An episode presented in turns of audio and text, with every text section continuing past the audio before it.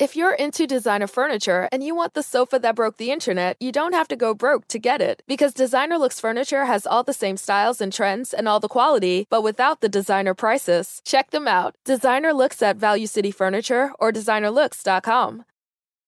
Salve, salve, viajantes! Sejam bem-vindos! Apertem os cintos, pois estamos indo para Vênus. Eu sou a Yas. Isso- Eu sou a Yas. Eu estou aqui com minha parça. Eu, Cris Paiva. E hoje a gente vai trocar ideia com Marcão Brito, Thiago Castanho, ok. Valeu, gente. Boa. Tamo junto aí na É, parada. Grandes lendas da Satisfação. música. Satisfação, tá? Tá aqui com vocês hoje, né? Yasmin, Cris. Obrigada por terem vindo. Valeu pelo, pelo convite também. Muito legal estar aqui. Imagina. Valeu. Muita gente pediu vocês. E o Vênus é um espaço democrático, então sim. Isso a gente gosta. Democracia, a democracia é importante. É. Isso. Agradecer os fãs aí que sempre estão com a gente, representando demais aí. Charlie Brown, né? Tá aqui, Exato. Isso aí. ó. Tá? Semana passada para essa foi rapidinho que a gente trouxe vocês, né? Deu tudo certo rapidão. É verdade. Então Da a gente hora. vai. Não, agradecer mesmo, porque essa galera tá muito com a gente, sabe? Uma galera que, pô, acompanha a gente há muitos anos. Esse público vai se renovando cada vez mais, assim.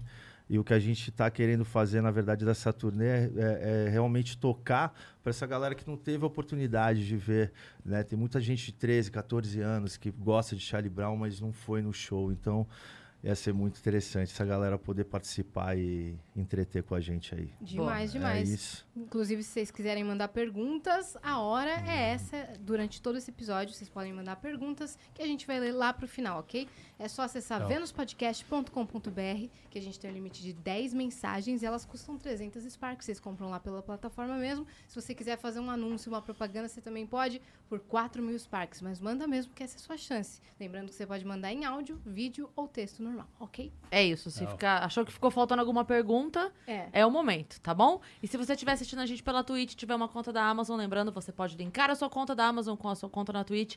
Isso vai te dar um sub grátis por mês. O que significa que você pode apoiar o canal que você gosta sem colocar a mão no bolso. Então, linke a sua conta da Amazon com a sua conta da Twitch e dê o seu sub para o Vênus, que a gente vai ficar muito feliz. E se você quiser fazer um canal de cortes do Vênus, você pode fazer esse canal de cortes desde que você espere o episódio acabar. Não seja rebelde, senão a gente corta você. Do YouTube! Do YouTube! Não foi uma ameaça séria. A gente corta você do nosso, do nosso guarda-chuva de, de canal de cortes. Foi uma Legal. ameaça séria agora, né? Mas pode fazer, tá bom? Tá tudo certo. Tá certo?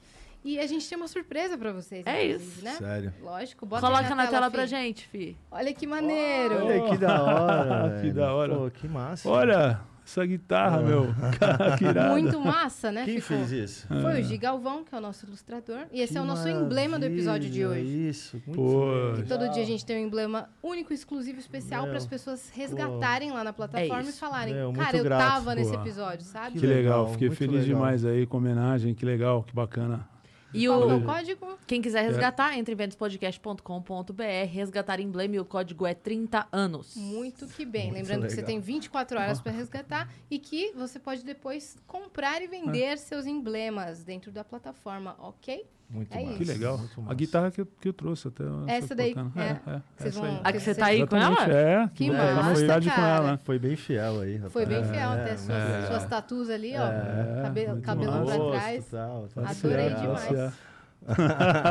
que massa. Caramba, massa. é verdade, tinha caveirinha no braço. É, olha Legal, legal. tudo, Muito legal. O Gil Galvani é muito atento. Ele pega umas referências assim, é. Não, talentoso também. Ficou muito bonito. Muito legal. E saudade dos shows? Há muito, né? Esses dois anos de pandemia realmente foi martírio, né? Ficar em casa. Apesar que, assim, eu tentei é, focar em coisas que eu poderia fazer que normalmente não dá tempo, né? Porque você tá na estrada é muito corrido, né? Você tá na estrada e filho pequeno, e leva no colégio, aquela rotina louca, né, meu? Então eu consegui fazer. Acho que num primeiro momento, quando tudo parou, todo mundo teve essa sensação. É, é verdade. qu- Quando a gente, você lembra que a gente achou que ia ser 15 dias? E teve um É momento, verdade, você esses lembra 15 que depois disso? virou mais 15, mais 15, mais Mas 15. acho que naquele primeiro momento, quando parou, É. é, tava todo mundo assustado, é óbvio, mas rolou um sentimento assim de, É.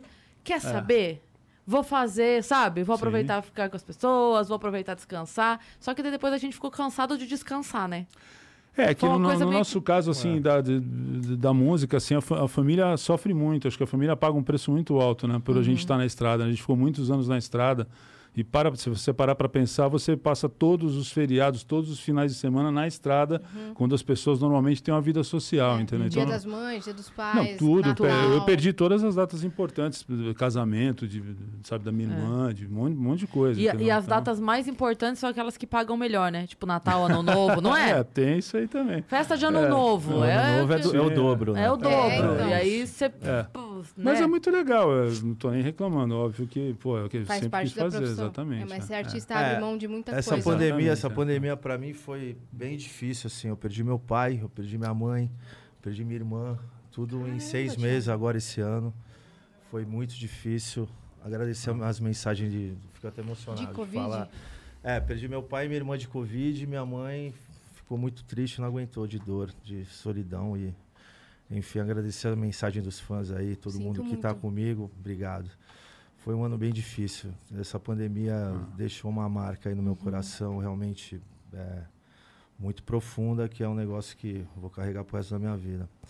Mas como o Marco fala aí, a gente está acostumado a estar fazendo show, tá tocando, tá fazendo as coisas e a gente ficou meio sem chão aí, né? Todo mundo meio que se reinventando, tentando, é, sei lá, tentando fazer alguma coisa. Eu, eu fiquei meio concentrado em ficar bem, tentar. Só que quando aconteceu tudo isso, realmente é, eu meio que perdi o chão. Foi uma Sim. coisa muito difícil para mim, para minha família. Aí foi um desfalque muito grande em, em pouco tempo, né? Porque foi em seis meses, né? que Quando- aconteceu. Ah, foi, foi, foi agora. Foi em, em- em- meu pai foi em março, acho que foi em março desse ano. Minha irmã foi três meses depois e minha mãe faz um mês e meio. Foi isso. Foi bem próximo. É, foi bem pesado. próximo, foi bem pesado, né? Mas a gente a gente tem que levar, sei lá, tento levar na minha cabeça as coisas boas que meu pai fez por mim, que minha mãe e minha irmã fizeram e tal.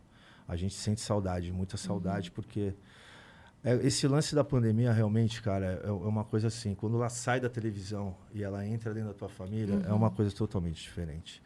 Porque tem gente, eu vejo muita gente que não respeitou, eu vejo que tem gente que tem pânico, tem gente que. Cada um meio que trata essa pandemia de um jeito, né?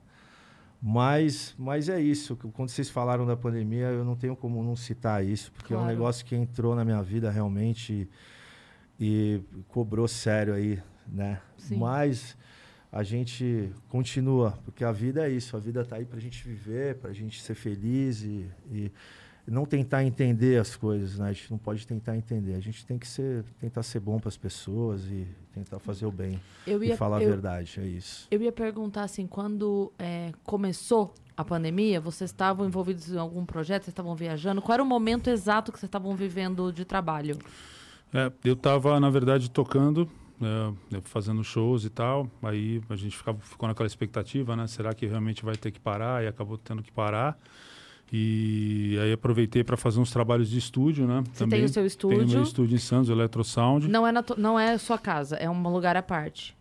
É, ele fica perto do lado da minha casa, na verdade, né? Não, eu É, pergunto porque tem muita gente que tem estúdio em casa e conseguiu mesmo Sim. durante a pandemia fazer alguma coisa, algum trabalho É, assim. porque, porque o estúdio é um negócio que requer muito tempo, né? Assim, de Uhum. você fica ali num mergulho submerso, né? naquela coisa de estar gravando e tal. Então, eu aproveitei para desenvolver o meu canal também no YouTube, é, que foi uma coisa que me fez... Opa, desculpe. fez muito bem aqui para mim, porque, assim, eu, eu tenho um negócio que eu gosto de arrumar sarna para me coçar, entendeu? Então, eu, eu, eu fiquei ensinando a, a galera a tocar as músicas do Charlie Brown, que eu gravei, coisas da Bula, da minha banda, é, mostrando coisas dos discos, assim. Eu, eu achei que foi bem, assim... Eu senti que isso seria legal, sabe, naquele momento, assim, poder compartilhar coisas que eu normalmente não tinha tempo para fazer, pela correria de show e tal, né? Então eu fiquei meio focado nisso, gravando disco da minha banda também, que tá para lançar, inclusive, aí, logo menos, né, o terceiro disco da, da Bula. Quando que vai É, lançar? vai lançar no ano que vem, né, no primeiro é, semestre aí. Né? Caramba, caramba. Então eu gosto de sempre. Eu acho que a música acaba sendo um grande remédio para mim, né? Eu descobri isso principalmente quando eu perdi Chorão, Champignon. Eu vi que a música era, o- era, era, minha, era o que ia me salvar, entendeu? Eu senti que estar no palco tocando era algo que me, me fazia me sentir, me faz sentir mais próximo deles, entendeu? E com o meu sentido de vida, o porquê da minha vida é isso, é tocar, entendeu? Então eu falei, ah, legal, é isso que eu tenho que fazer, é isso que me faz bem, entendeu? E é isso que eu estava fazendo. A gente, a gente vive num looping assim. Sim. Aliás, esse negócio da quarentena, eu até falei para alguns amigos. Eu falei, pô, esse negócio de estar em quarentena, parece que eu estou em quarentena já há 20 anos.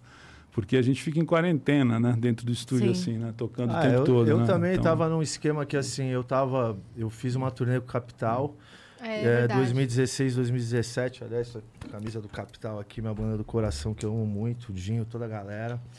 E aí eu fiz uma turnê que a gente viajou muito, a gente fez vários shows e turnê até fora do Brasil. E tipo, me desliguei, mas continuei compondo com a banda tal. E aí comecei a olhar pro meu trabalho, o que eu vou fazer e tal. Aí no começo da pandemia eu lancei, tipo, a minha primeira música de trabalho. Mas aí na sequência entrou a pandemia e aí eu vi tudo aquilo. Você tinha acabado de lançar. Eu tinha lançado, acho que dia, dia 13. De março? março, é. Na sexta-feira que antecedeu a parada. É, exatamente. E aí, meu, o negócio aconteceu, a gente, meu, perdi o chão, aí eu meio que parei tudo, assim. Eu lancei mais uma, uma ou duas músicas, assim, mas eu também... é, foi muito, né? Foi muito forte esse negócio, né? Porque ficou todo mundo meio assim com medo. Eu lembro da galera meio com medo de, de sair na rua. A gente ficou meio com pânico de morrer, na verdade, né? Você fica Uhum. E meio não se com usava medo, né? máscara ainda. É, tipo, a galera, né, cara? É todo mundo tentando. Mas a gente. Mas foi aquela coisa, cada um vai meio que se reinventando. É, eu acho que assim, trabalhos que ficaram para trás, a gente ah, não ficam para trás, são, são relevantes, mas a gente acaba também é, criando coisas novas e fazendo músicas novas. Acabei compondo outras músicas também. Aí esse trabalho que, que tava ali, eu já olho para ele e falo, nossa, eu posso fazer melhor, entendeu? Então a gente meio que. Acho que a música é isso. Você faz, né? Mas aí você fala, um trabalho que você olha dois anos depois, aí você fala, putz, É. eu posso fazer melhor e tal. E Tem acho uns que... que vocês falam, não, esse daqui ficou perfeito, é, atemporal, né? exatamente, É, Mas exatamente. Louco, mas é. tem coisas assim, a gente, eu e o Marco, assim, na verdade, a gente, a gente acaba assumindo uma coisa de cantar, né? Que é uma coisa que é, é, é- é uma atitude você pegar o microfone e cantar. Eu acho que o Marco tá fazendo bem, eu também. A gente tá, sabe, tentando representar a nossa verdade, porque é, é- é aquela coisa. A gente tá. A gente faz com amor e com carinho, sabe? Nem o trabalho do Marcão Cubula, meu trabalho solo. Eu tenho muito respeito por esses dois trabalhos, assim. Eu acho que a molecada gosta bastante.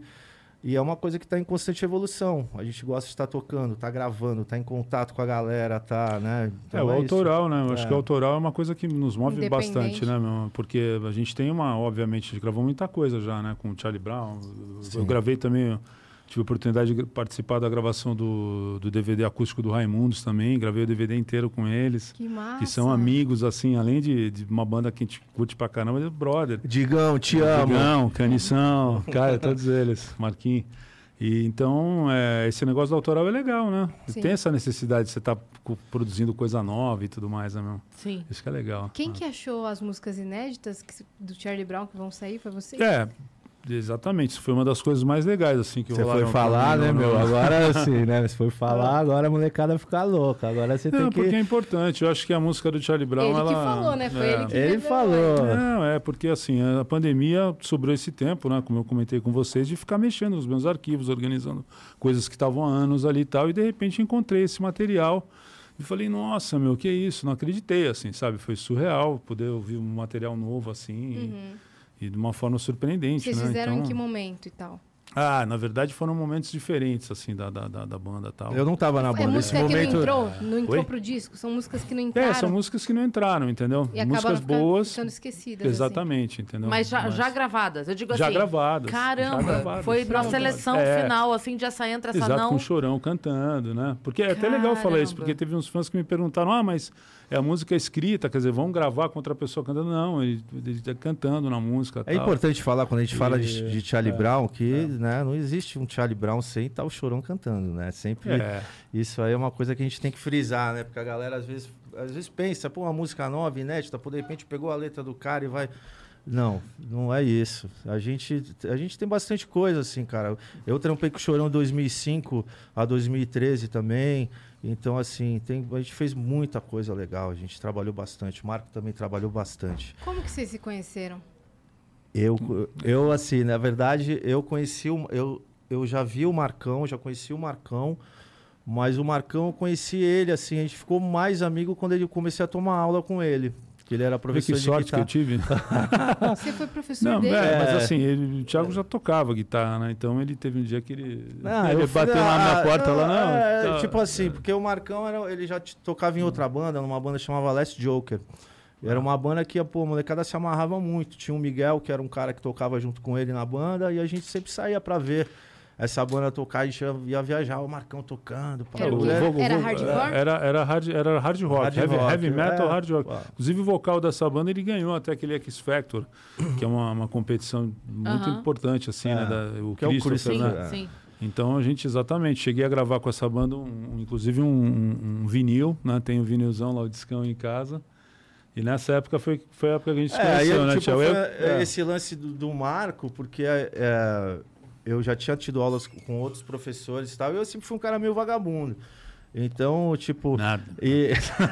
não, Fala mas assim, não, vagabundo, né? porque assim, eu- você fala de tomar aula, é um negócio muito chato, né? Porque, pô, vai lá, o cara. Então, assim, o Marco era um cara legal porque ele já ia meio direto ao assunto. Não dava muita passava- bronca, tinha Não, então não, não, dava nenhuma bronca. volta, Mas né? assim, é um cara que eu, eu sempre, eu, sempre, eu né? sempre tive uma admiração por ele, porque ele já era um cara que tocava muito naquela época, tô falando de 90, 91. Aham. Então ali eu já tinha uma admiração por ele e, e ele tinha um respeito por mim muito grande, né?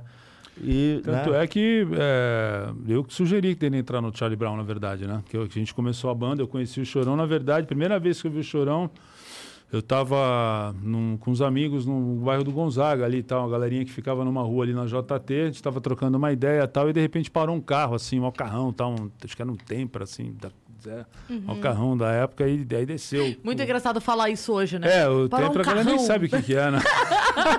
Mas se parar esse carro hoje aqui, tu vai falar mó bosta esse carro, né? Pô, Não, é, mó Tá ligado? carroça, né, hoje. Não, mas o Tempra na época era um Era puta o carro. carro. É, né? aí ele desceu do carro, daquele jeitão dele, né? Que pô, todo mundo já conhece e tal. Veio, e aí, galera, pá, não sei o quê. Ele me já tinha essa atitude já. Já, ele, o jeitão de andar, aquele jeito que, é, que ficou conhecido depois, né? Aí eu conheci ele ali mesmo, meio, ah, legal, tudo bem, não sei o quê.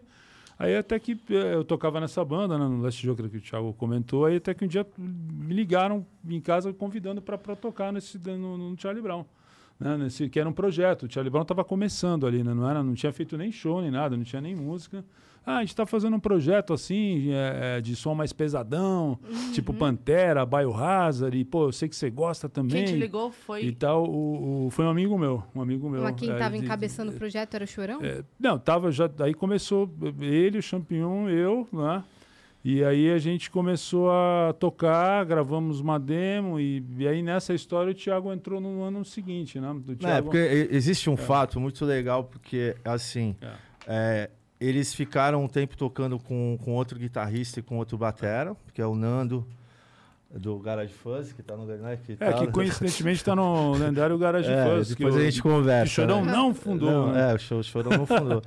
E É. ali tava rolando o seguinte, os caras tinham saído e eles convidam o Pelado.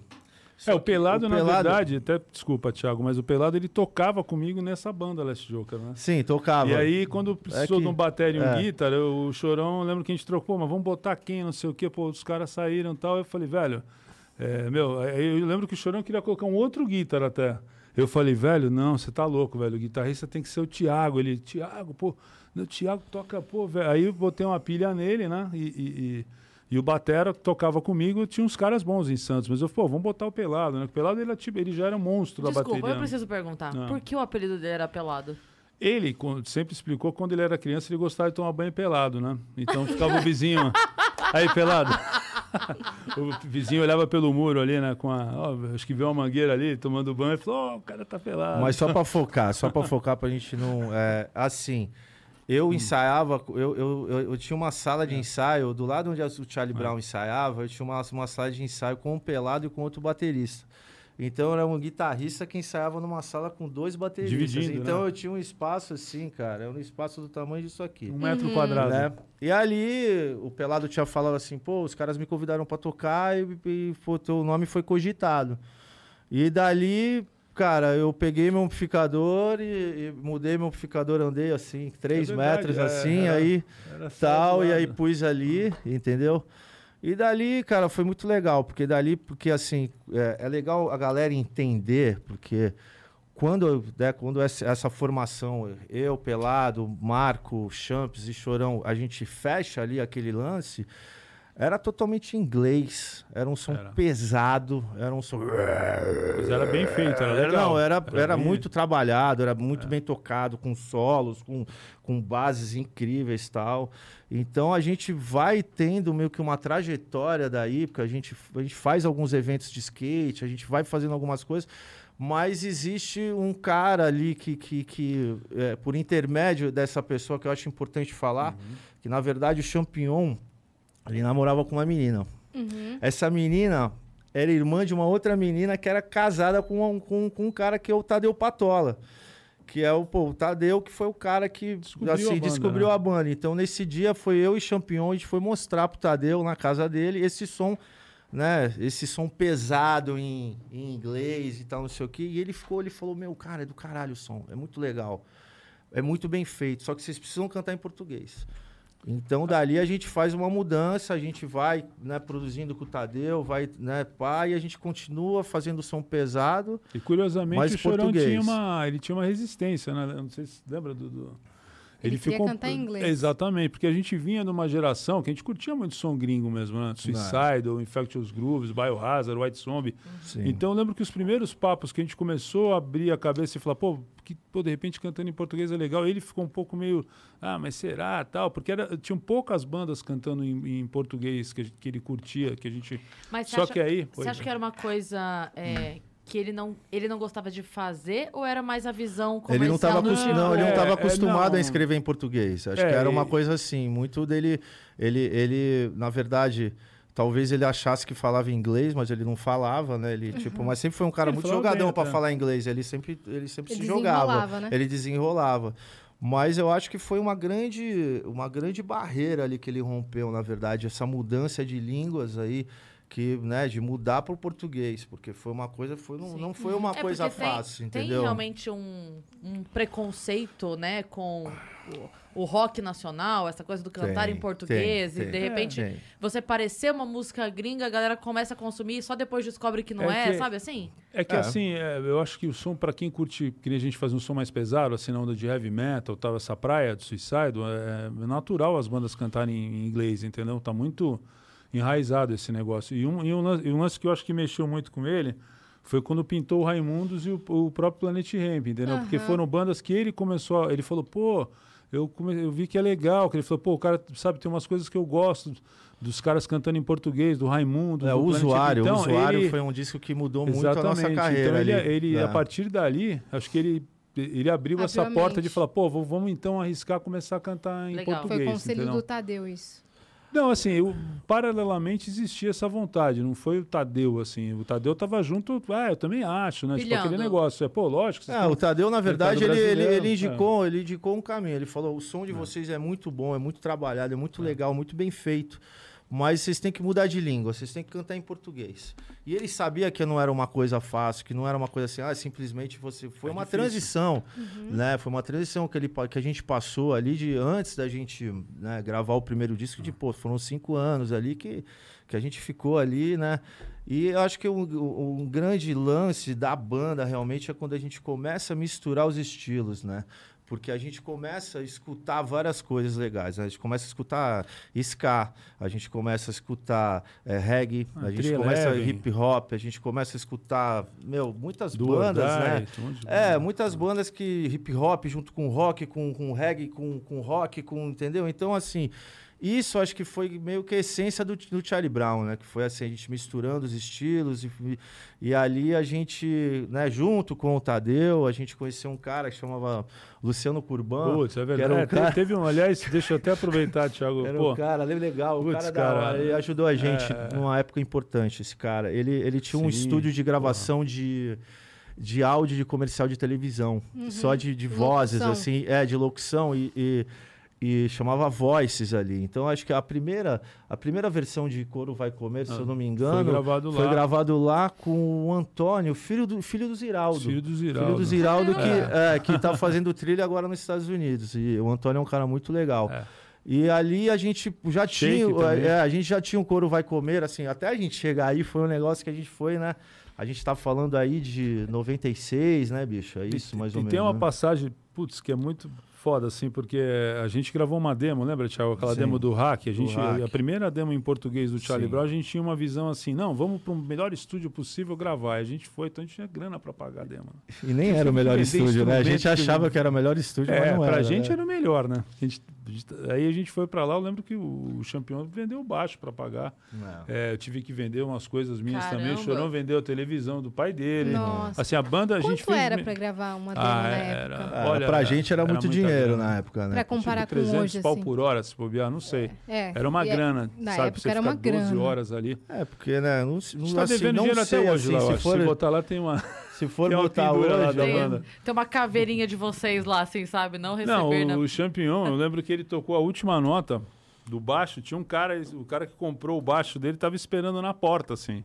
Ele be- deu um beijo, assim, ele tocou a última nota, gravou, valeu, take, ele beijou Entregou. o baixo assim, sacou, entregou o baixo pro Ah, cara com o dó, assim, ele ficou sem coração. baixo. Não, pra vocês terem uma ideia como é que era o negócio, né? Aí nessa demo já pintou a primeira música do Charlie Brown que, que foi pro disco em português, chamada Festa. Uhum. Eram três músicas que a gente gravou, né? A gente gravou Aromatizado, Festa e tinha mais uma que eu não lembro agora, Nova em Ré. É, nova em Nova ré. em Ré.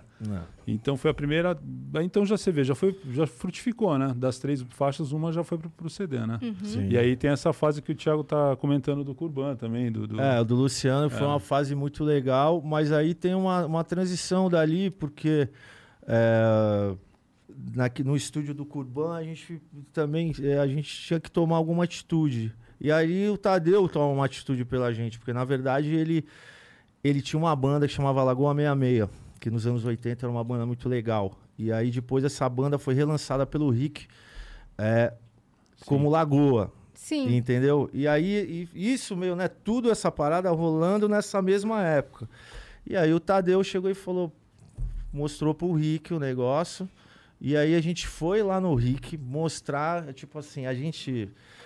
A gente tinha um porta estúdio de quatro canais. Só que a banda era em cinco. Então, eu e o Marcão. eu e É o Marcão, a gente punha a bateria num. num- o Marcão Reduzia, tinha a mãe né? de programar umas baterias muito loucas lá, que ele fazia uns, uns negócios muito loucos. Então a gente, é, a gente botava uma bateria no canal, o baixo no outro, o vocal no outro, fudeu. Tem um canal pros dois guitarristas. A gente reduzia as duas guitarras para um canal só Como e é que abria em fazia? estéreo. Ah, a gente dava um jeito, a, gente, redu- a gente regravava de O- novo. A faixa da, É, da a gente pegava- era uma guitarra, do outro Não, lado. é, a gente pegava os dois canais da guitarra e a gente, a gente dava o rec em outro canal e a gente pegava e abria essa, essa, essa guitarra e fazia, um, fazia como se É. Ficava fosse. junto, né? Ficava junto. Era uma. Então, aí não assim, tinha mais como mexer, né? Então quando- tinha que gravar Era uma direitinho. pra- gambiarra do caramba. Ah, meu, mas o que a gente É. queria, como a gente tava tendo muita ideia, porque teve uma época que a gente, da gente lá, né, Marcão, na- é, minha mãe, saudosa mamãe, era, ela, ela era psicóloga. Ela tinha um consultório e aí ela não estava atendendo mais e ela jogou na nossa mão essa casinha que ela tinha e a gente ficou um ano nessa casinha compondo, gravando, com Gravando esse, no Porta no Estúdio. Então, assim, voltando nessa história, quando o Tadeu vai chegar no Rick, é, a gente tem 35 músicas. Quase 40 músicas a gente Caraca. tem. Então, dentre essas músicas, né, Marco, a gente É. tem ali, a gente tem músicas gravadas em Porta Estúdio, a gente tem músicas gravadas em estúdio, a gente tem músicas gravadas no que foram gravadas no Voices com, com, com o Curban. Então, então a gente, a gente chega lá e ele É. acha muito legal. Ele Qual acha. foi a reação dele? assim? Ah, Não, foi, o lan- foi, foi, foda, foi muito legal, assim, porque eu lembro, isso aí, assim, a gente não tinha mais grana para pagar estúdio. A história desse gravadorzinho foi isso, assim, é, ó, a galera, a banda quebrou, né? O cara teve que vender a TV, outro vendeu o baixo. Tem- então, qual a solução para a gente não parar de produzir? Vamos comprar um gravadorzinho, né, tosco, mas, mas aí seguiu. Aí quando a gente levou para o Rick, é, junto com o Tadeu, né, ele fez a ponte. A princípio, o Tadeu ia produzir o disco sozinho e o Rick ia só assinar a direção artística. Quando, quando o Rick É. Direção artística. Quando o Rick eh, escutou o repertório todo que foi gravado, né, nesse, que a gente brincava, o apelido desse gravador era Alonso On Test. Alô, Porque toda vez que eu ia ligar, eu ficava no Alô, microfone, som alô, teste. som teste, aí o Alô, Chorão som teste. botou o apelido, ah, liga aí o, Alô, o Alonso On teste. Teste aí, É. Marcão, não sei o quê. Isso era que ano? Isso aí em É, 95, 96, 96. é. 96. É, o que o Rick comentou que ele tava É. num período É. assim que ele muito mal, né? Por Foi causa após do Mamonas, acidente é. do Mamonas. Exatamente, Ele- Ele exatamente. tava bem perdidão, num momento bem, É, bem foi difícil. pesado. E aí eu lembro da gente levar esse gravadorzinho pro Rick escutar, inclusive. A audição foi feita com esse gravador. É, que porque esse época- gravador, esse gravador, É. na verdade, a gente não tinha como tirar desse gravador pra pôr em outro lugar, porque não tinha gravador não, não de tinha como CD, fazer um não CD, tinha. entendeu? Então a gente Era meio isso. que, meu, a gente fez uma gâmbia ali pra Vocês levar o ele. Alonso A gente ele. levou. E aí rolou aquele momento mágico, né? De, de, pô, quando, quando ele escutou, ele começou a ouvir as músicas, viu tudo que ela gosta, viu Proibida pra mim, ouviu, sei lá, todas ali. Aí ele virou pro Tadeu, assim, tá na minha memória até hoje. Ele virou e falou: Tadeu, é bom a parada, hein, meu? Vou ter que produzir contigo esse CD, cara. Não, primeiro assim, quando ele falou isso, é. bicho, pra mim, assim, eu lembro que a gente entrou, a gente tava voltando com você, né, de Ah, carro, sim. né? A gente entrou no carro ali, todo mundo se, né, se mantendo ali tranquilo na frente do Aham. carro. Quando a gente entrou no carro, a gente fechou e falou, caraca, agora vai. É aquele, aquela, aquela ligação do crush, né? Que a pessoa, ah, claro, Exato, vamos. exatamente. A gente desceu a serra já, pô, meu irmão. Feliz demais. Ele É. ainda não estava na EMI. Não, Rick, não. né? É, era a Virgin. O Rick ele tinha acabado de assumir a diretoria, a presidência né, da Ah, Virgin. tá. Ele já estava, eu né? assumi então. depois a presidência. Foi Um pouquinho É, depois. é. Que ele Ele indica depois. vocês lá, que Exato. leva vocês pra É, lá. Exato, exato. E nesse gravador a gente produziu o, primeiro álbum inteiro, praticamente, né, do Transpiração, e algumas músicas do segundo álbum, como Confisco, por exemplo, né, que é uma Ah. música autobiográfica também, que eu até vi a fita toda na época lá, que aconteceu, tal, com o Chorão, e acabou virando uma música, né? Mas isso aí, tal, que é a música que abre até o disco 2 da banda. Então foi um, foi um período muito proveitoso, assim, da banda. A gente Show vocês não estavam fazendo ainda. Muito Não, pouco, muito Não, pouco. fazia, a gente tocava, Pouco. a gente tinha uns lances de campeonato de skate que a gente tocava, a gente passava umas roubadas muito grandes assim. Na época a gente chegava pra tocar o Chorão, tinha, um- tinha uns, umas amizades assim com a galera do, do skate, galera, campeonato de skate que tocava bandas, mas assim, a gente ficava meio, a gente ficava fritando a tarde inteira em carro, no- debaixo de sol, assim, sabe? Aí Já abriu alguns shows carregar, também? carregar equipamento pra caramba. A gente abriu alguns shows também é, do, do Planet. Titãs, que- a gente é, abriu o Planet Titãs, Ramp, o ele- Angra, é. pela banda de heavy metal Sei, também. É. sei. E a gente fe- a, a trajetória da gente antes do sucesso foi assim, uma trajetória de uma banda que, que passando dificuldades.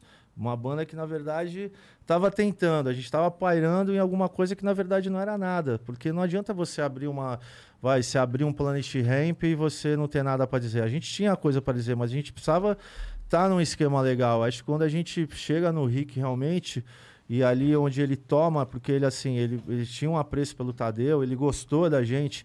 E ele falou: Não, eu vou dar a, estrutura para vocês, eu vou dar meu estúdio para fazer e, e tal. E aí, quando ele começa a escutar e quando ele toma atitude realmente, que ele: Não, eu vou fazer com você, Tadeu, ali foi muito legal. Porque primeiro entra o lance da gente gravar as músicas. A gente grava em uma semana, acho que a gente grava quatro músicas, né? A gente grava Guimanel, singles, é é. Coro Vai Comer. A gente grava quatro músicas, aí tudo que ela gosta. E Acho acho que que... por- Shake, é, e aí... Vocês já tinham singles definidos. É, ele- ele- Músicas de trabalho definidas. É, ele- não, ele- música definida, ele tinha as músicas que ele mais gostava. Ah, então tá. ele. E na verdade, acho que ele também. Ele, queria mostrar pra gravadora É, também. Ele. E queria chegar. é, ele falou que ele não queria fazer um EP com vocês. É, não, não, dava não, pra fazer um não, EP. não. Tinha que ser um álbum. Ele queria gravar o, o full, né? O álbum inteiro. Porque senão ia ser um desperdício se E ele também. Ele, desse muito e certo ele, ele apenas um soube. EP. Porque assim, ele E tinha. era, era o teste, né? É, era um teste. Eles estavam Desculpa te testando, eles estavam testando o lance de fazer EP. E É. aí ele falou Né. assim que ele não. Porque ele falou: se eu jogo os caras no EP e, e a moda EP não dá certo, vão dizer que são A os banda ia caras ser que não. É. talvez. Mas sim. também, de uma É, certa forma, eu acho que a gente tinha no- mais É. do que uma música só, sabe? É. Então, acho que isso contou bastante Ah, pra sim. ele, para Fazer ele um querer fazer uma parada legal. E tinha um lance também dele ter feito Mamonas e o Mamonas ter sido, né, aquele estouro, aquela coisa.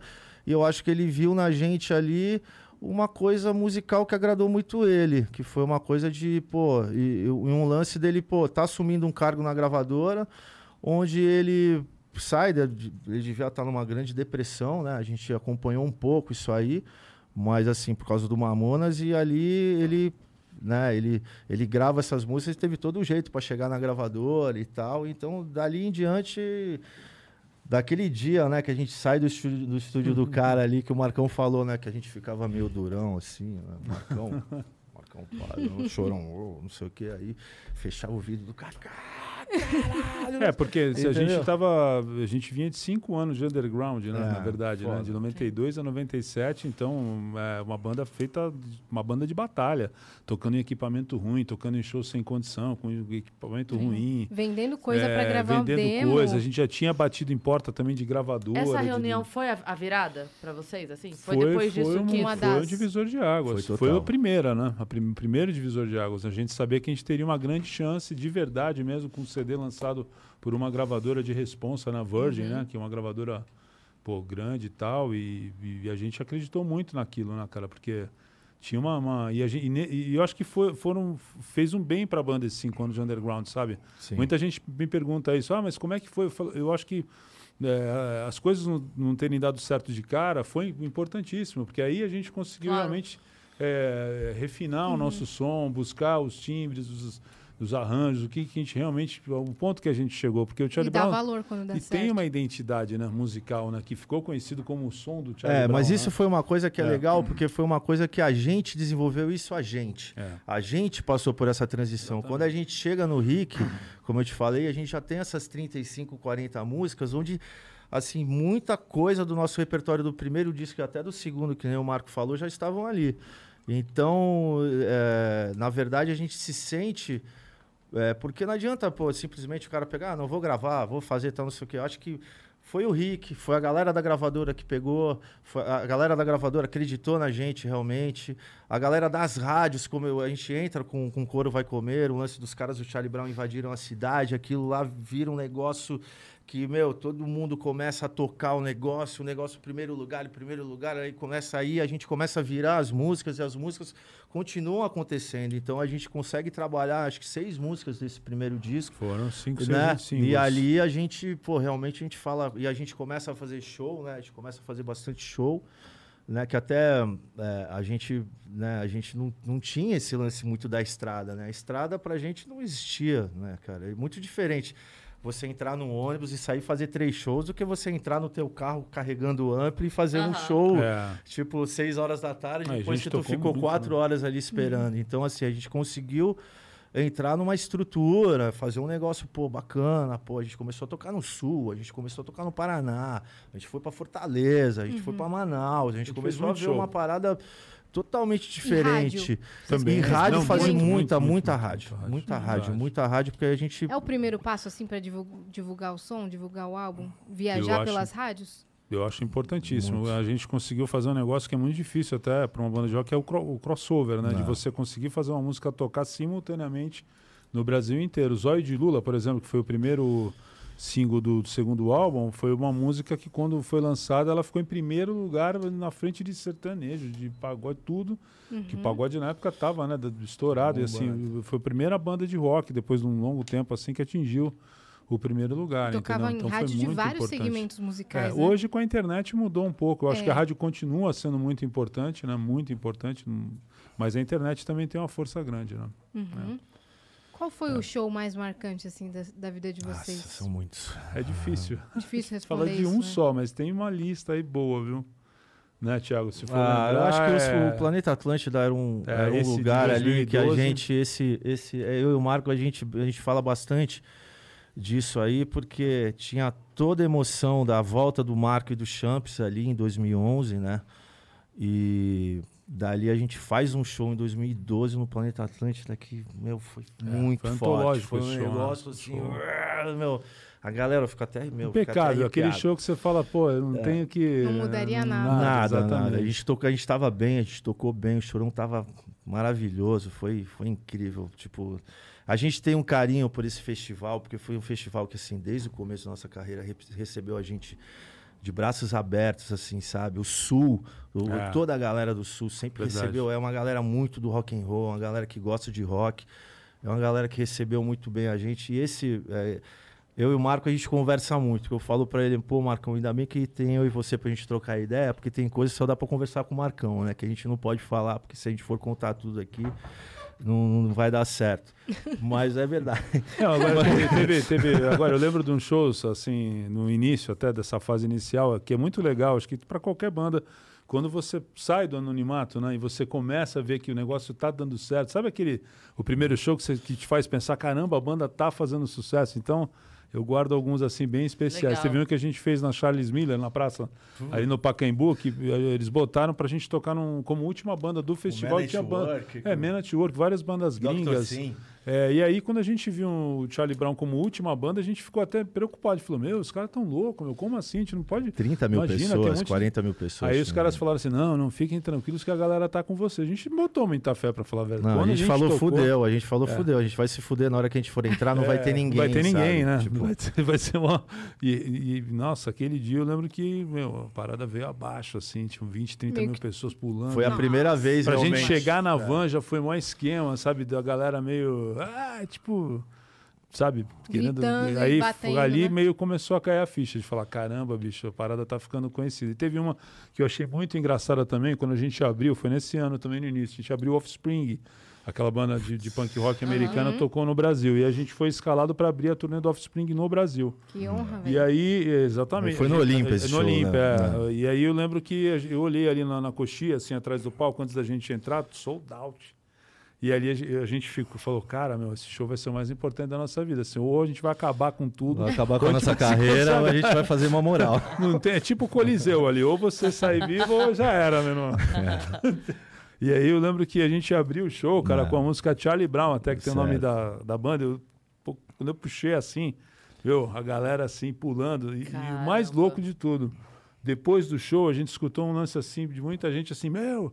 Eu não sabia que eram, que eram vocês. A gente achava que era uma outra banda aí, gringa, sei lá, se ligou no meio A galera show. não associava muito associava, a, é. nossa música a, a, a, gente, porque a galera não sabia. não conhecia tipo a banda, assim, a banda não era tão sabe? conhecida. É, tinha, então, tipo, aí não tinha internet, né? A internet em 97 tava começando o comecinho de tudo, né? Então, assim, esse show que o Marco fala é, é muito legal, porque o Offspring também foi uma banda que sempre recebeu a gente muito bem.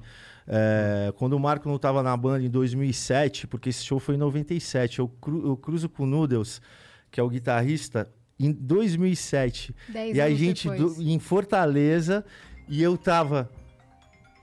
Pô, gente, desculpa aí, cara. é, foi- Imagina, foi, mal. cara. Foi, não, não vai Despertador, acontecer de despertador. Não, não, é meu empresário aqui. Fica tranquilo. Pode atender. Não, não, não, é. Se quiser ir ali, Pera aí, dois segundinhos, vai lá. Ô, Marquinhos, já, já te ligo aí. Eu não tô, tô no meio do flow aqui, não dá pra falar. Falou. O- Valeu. Vai que é mas, bronca. mas, mas, mas esse- Não, teve- não, só, só pra não Tá, perder. tá, tá. desculpa, foi mal. Vai desculpa, vai vai Marcão. É, desculpa, gente, foi mal. Imagina, É, cara. 97 a gente faz esse show. 2007 o Marcão não tava na banda, mas eu tô em Fortaleza, a gente foi tocar no Ceará Music. Eu tava fumando cigarro no lado de, no- lá fora do aeroporto e sai o Noodles. O cara vem falar comigo. Hey man, Charlie Brown Jr. O cara me reconheceu, velho, tá ligado? O cara me reconheceu. E aí depois, em acho que 2017, eu toquei com o Capital no Rock in Rio. E o Offspring tocou. E o cara chegou de novo. Aí, pô, hello, Thiago. Ele sabe até, pô, a gente, pô, é muito, ele, ele é muito legal. Foi um cara que, assim, eles sempre tiveram o maior respeito com a gente. Nesse dia, do, no show de 97 que o Marco, que o Marco comentou, é, a gente tocando, eu lembro que a gente olhou pra trás no palco. Ele tava assistindo o é, show, Tava todo mundo, da, menos o vocal, né? É. Mas tava todo mundo da banda ali assistindo. vendo a gente tocar, assim, foi um, o Chorão representou muito nesse show também, a banda inteira a gente tava muito, sabe aquela coisa que do começo, assim, que a gente tava, assim, Trincado, lógico, né? né? A gente tava, meu, era tudo ou nada a todo momento, assim, então a gente saía de casa, a gente falava, é agora, a gente vai, meu, a gente vai ganhar, né, cara? Que Era, lindo, era, dessa, cara. era desse jeito, foi muito emocionante, a gente se emociona muito de falar da banda, porque ah, eu e o Marco, a gente dedicou a vida a esse, a esse grupo, sabe? As nossas composições, as coisas que a gente fez, sabe? É muita emoção. A gente, a gente fala dessa banda com muito respeito, sabe? É, A gente fala do Chorão, do Champignon, são, eram, eram nossos amigos, sabe? Assim, então, Ah, é, É, a nossa história de é a vida também, história, né? Não sabe? dá pra separar, né? É. Foi um momento Então, muito especial para ver aquele lance que eu tava falando. Foi um momento de transformação na vida de todos nós, né, cara? Que a gente tava, de repente, uma banda totalmente sem condição de nada, com muita dificuldade, e de repente as coisas começaram a andar, começaram a prosperar. A gente, o disco começou a vender, a gente, caramba, tá quase É. chegando o disco de ouro. Então, foi um momento mágico ali, né? E esses shows a gente guarda. Os primeiros sempre ficam na memória, né? Teve um outro engraçado que a gente abriu pro. A gente tocou junto com No Doubt. que é aquela banda da, da Glenn Stefan e tal. E eu lembro que nesse show é, a, a luz tava absurdo, parecia um disco voador, assim, de tão perfeita, sabe, a luz do show. E a gente não tinha uma iluminação desse naipe, né? Então a gente tocou, eu lembro que a gente se olhava e falava, meu, tá demais hoje tal, não sei o quê. Quando acabou o show, que a gente entrou na, no backstage, a gente viu que os gringos estavam quebrando o maior pau, assim, com a nossa equipe, né, cara? Porque, na verdade, o nosso técnico de, de luz, ele viu a mesa do gringo ali, acho que sem trava, a mesa de luz, cara, e saiu usando a luz do no doubt. Ele falou, pô, não tem nenhum aviso, não tem trava, então no, no- no show seguinte, que nós tocamos no Rio de Janeiro, nós tocamos com uma lâmpada Philips só, de 100 watts. É, 100 porque na watts, verdade, assim, os é, porque, caras na verdade o, No. Doubt era da Virgin, né? Tinha essa parada. Então, era com a gravadora, uma gravadora gringa, então a gente tinha, a gente teve esse lance aí, pô, como era uma banda no Brasil e os caras estavam ouvindo nos Estados Unidos e tal, a gravadora meio que pôs a gente na responsa ali pra fazer isso. Mas foi isso que o Marco falou. O primeiro show foi legal, o segundo show tinha uma lâmpada assim. Uma lanterna de é, uma celular na lanterna, mas assim, foi, foi no, no antigo ATL, foi um negócio assim, no Rio de Janeiro, a banda, pô, a galera sempre, re- re- pô, sempre respeitou muito a gente, sabe, assim. Foi, foi assim, quando a gente começou a fazer rádio, as nossas primeiras viagens para fazer rádio, que a gente foi pro sul, que a gente foi para Rio de Janeiro, a gente fez os programas de televisão. Eu, É, eu como lembro é de uma foi isso eu lembro, TV? eu lembro desse lance do pagode que o Marco fala, mas eu lembro que assim, que a gente, em 97, a gente meio que pega o pagode meio que tá, né? Eles estão as- ascensão total e ali eles estão, né? Porque é um ciclo natural das coisas, assim, né? Sim. Talvez, né? Agora parece que tudo meio que volta. Mas eu lembro do Catinguelê que os caras tinham cinco Mustangs amarelos. Então a gente, né, a gente via assim parado no, no programa de televisão, pô, o Catinguelê tá aí, os caras têm cinco, os caras, cada um tinha um Mustang amarelo. Então era muito legal, a gente falou, pô, os caras tudo de Mustang. Os caras Os caras os caras pá, né? Porque a gente só veio a ter carrão depois, né? Que a gente comprou os carros legais assim, mas é, a gente tem essa lembrança. A gente fez uns, uns programas de televisão bem assim, bem chulezão mesmo também, sabe? Assim, que a gente. É coisa assim É. de começo, que a gente. É, depois a gente começou também a falar, pô, recusar, mas mesmo, mesmo porque a gente, de uma certa maneira, também a gente entra na, na, na Globo, a gente começa a fazer o lance da Xuxa, a gente começa a fazer umas coisas. O, o, o- Serginho Grossman, que sempre foi um cara, É desde o do, do, do, do programa livre, é, enfim, ele, ele, né, cara, ele sempre foi um cara que teve muito respeito. Sempre, Deu a maior moral. Ele, é, ele sempre deu muita moral Desde pra gente, né? SBT, né? Eu acho que o cara da televisão, assim, que realmente mais representa a gente, né? De uma Essa fase era maneira, engraçada, cara. Eu lembro do Champignon, ele era menor de idade, né? O Champignon era, o- era o nosso Né? O caçula. mascote, Era né? tipo o irmão mais O novo, né? protegido, né? Então, quando a gente assinou com a gravadora, ele era menor. Ele, bom, quando ele entrou no Charlie Brown, quando a gente começou a tocar, ele tinha 12 anos, né? É, Para pra pensar. Moleque né? com 12 anos tocando baixo que nem gente grande. Como então, é que foi a chegada dele lá na banda? Que eu Não, ele ele contou no documentário alguma Não, coisa eu assim. ia pegar ele às vezes de carro com chorão, assim, pra gente ensaiar, né? Domingo, assim e tal. Aí descia a mãe dele, assim, com ele de mão dada, né? Um molecote, pra mãe ver se ele tava entrando no carro mesmo pra ensaiar, né? Dois puta maluco É. no carro, né? Imagina, corajosa, né? Mas você vê. E aí. Dona ele- Maria, saudosa Dona saudosa Maria. Maria. E, e aí, os- quando a gente assinou com a gravadora, a gente começou a ganhar uma graninha tal, Champignon. Ele, ele era menor de idade, então ele viajava com autorização dos pais para pegar voo né, com a gente viajar tal. Aí eu lembro que ele, ele, ele comprou um carro, até ele não tinha nem 18 anos. Ele, Ele, se ele já tinha um carro, pô, ele comprou uma picape lá, um carro classe A e tal, e ele não. Ele falou, pô, eu tô louco para dirigir, mas. E não pode. Não posso, né? Claro que Uhum. ele dava, né? Os, o, dava, na época dava para fazer isso, né? Ele dava um rolezinho em Santos que era mais tranquilo e tal, mas era engraçado tudo isso, né? Você tem um cara assim, super novo e tal, era, era um barato, a gente se divertia pra caramba. Que demais. É. Era demais, É, foi muito é, legal. é, é. Foi- é, são muita muitas lembranças boas assim que a gente tem. Eu É. lembro, o Marco falou depois, eu lembro que eu, eu e o Champion, a gente ficou nos rolês aqui em São Paulo, tal, não sei o que, a gente pirou numas caminhonetes, né, cara? Então, assim, É, Aí ele- o Chorão falava, meu Deus do céu, vocês são ridículos, tá ligado? Mas era uma coisa assim, eu comprei uma... Ele comprou uma picape cabine estendida branca e eu comprei uma picape metálica com umas faixas cinza. Então, assim, só dava eu o campeão em Santos, assim, sabe? E eu lembro que foi uma época muito legal, porque nessa transição do, do primeiro pro segundo disco, ele o Champ comprou uma casa no Canal 4 ali. E eu saí de um relacionamento que eu tinha, que eu tava morando em São Paulo, eu vim para Santos, eu tava vendo a AP que eu ia comprar, o que, que eu ia fazer. E o Champion, eu moro quatro meses na casa dele. E ali no meu aniversário, no dia 8 de fevereiro, que eu, eu, eu, eu comprei um carro, eu fui para São Paulo comprar um carro com meu pai, né?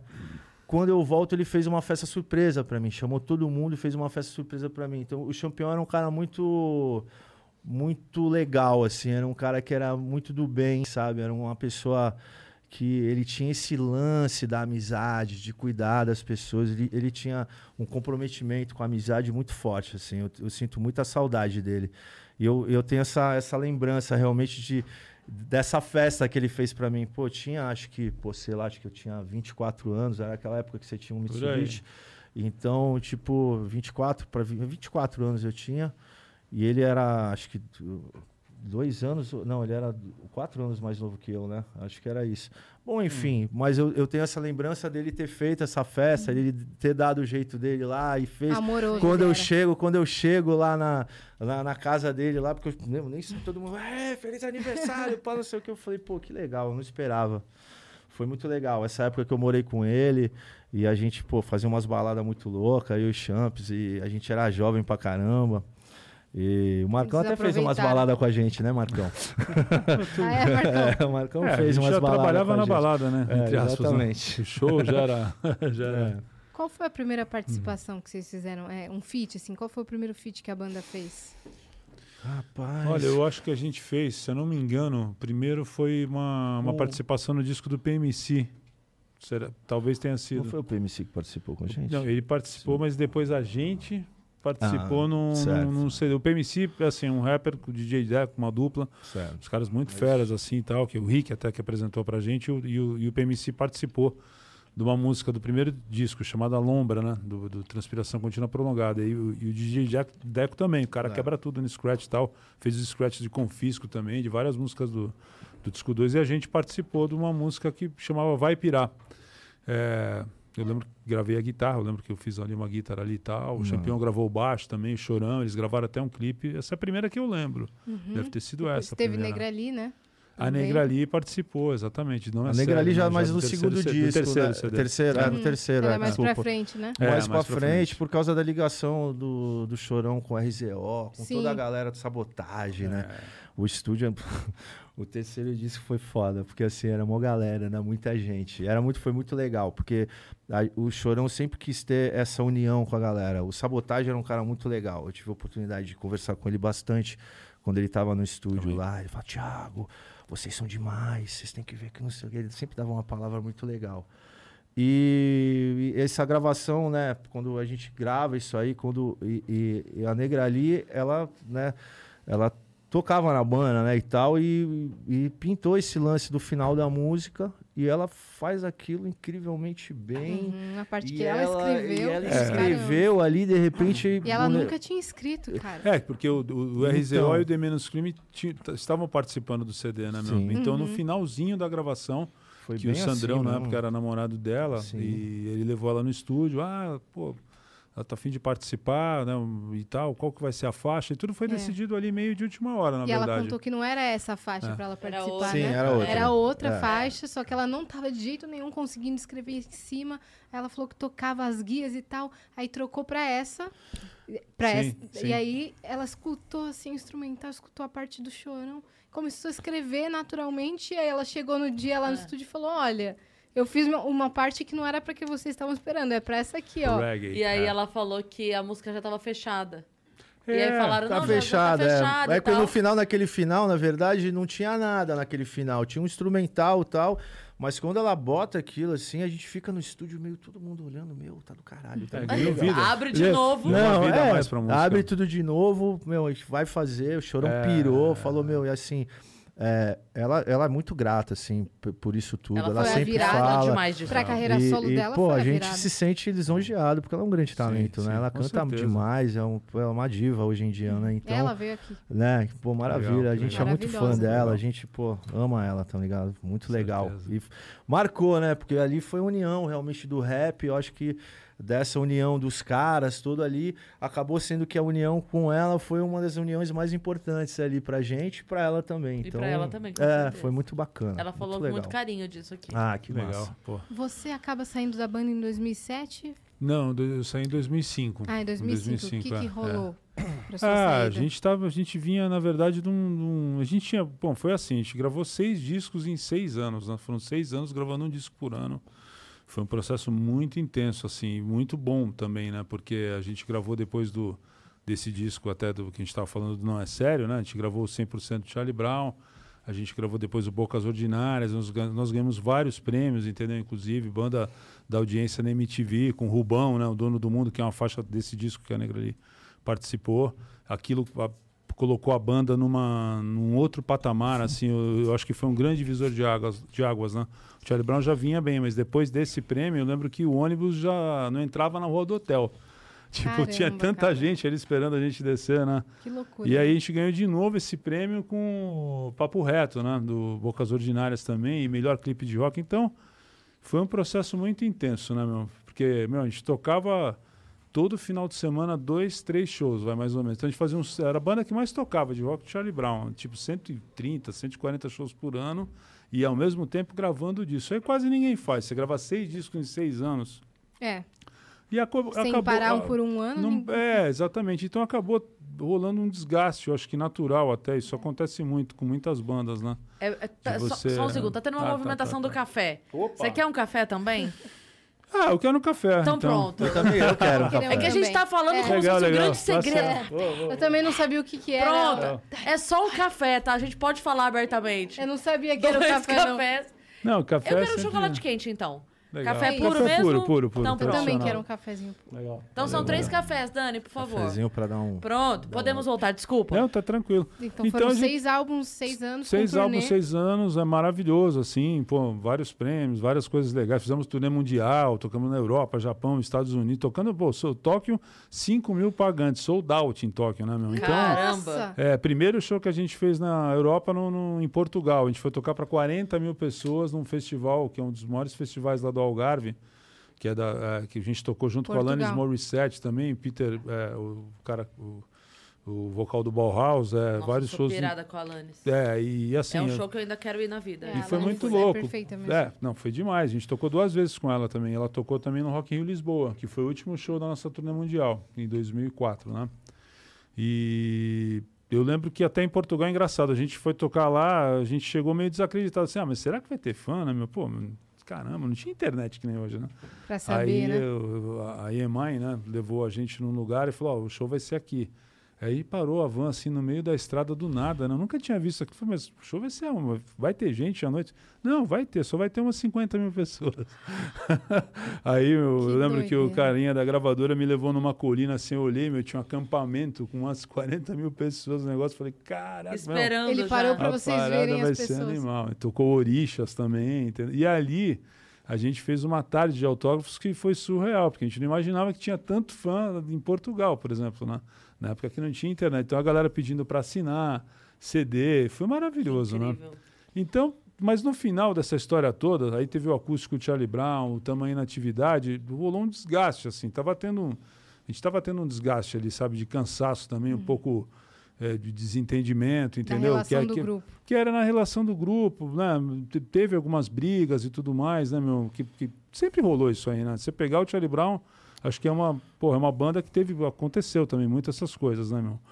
E chegou um momento que a gente falou, cara, o clima não tá legal, entendeu? Sabe? E aí aconteceram coisas também paralelas, com, envolvendo tra- trabalho da banda, é, é, coisas que eram feitas sem o, meu- sem o nosso conhecimento, entendeu? Então juntou uma coisa com a outra, tipo esse desgaste físico, mental de todo o processo que já já desgasta mesmo, quem está na estrada sabe disso.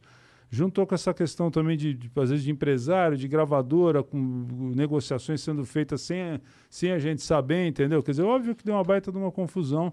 E aí a coisa piorou, entendeu? A gente falou, pô, então vamos dar um tempo, tal, vamos, vamos acabar saindo da banda, sabe? E, e re- resolvemos sair. Eu acho que foi o certo a se fazer naquele momento, entendeu? Uhum.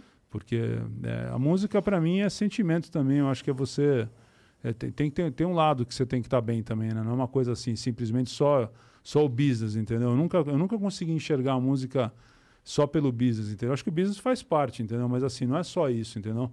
E, e, e não é questão também do dinheiro, entendeu? Porque se você parar para pensar friamente só focar no dinheiro, ninguém ia sair da banda. Porque você falou, pô, a banda tá fazendo turnê mundial, tá vendendo a rodo, você tá vendendo disco. Você vai sair da banda para quê, né, meu? Para montar uma padaria?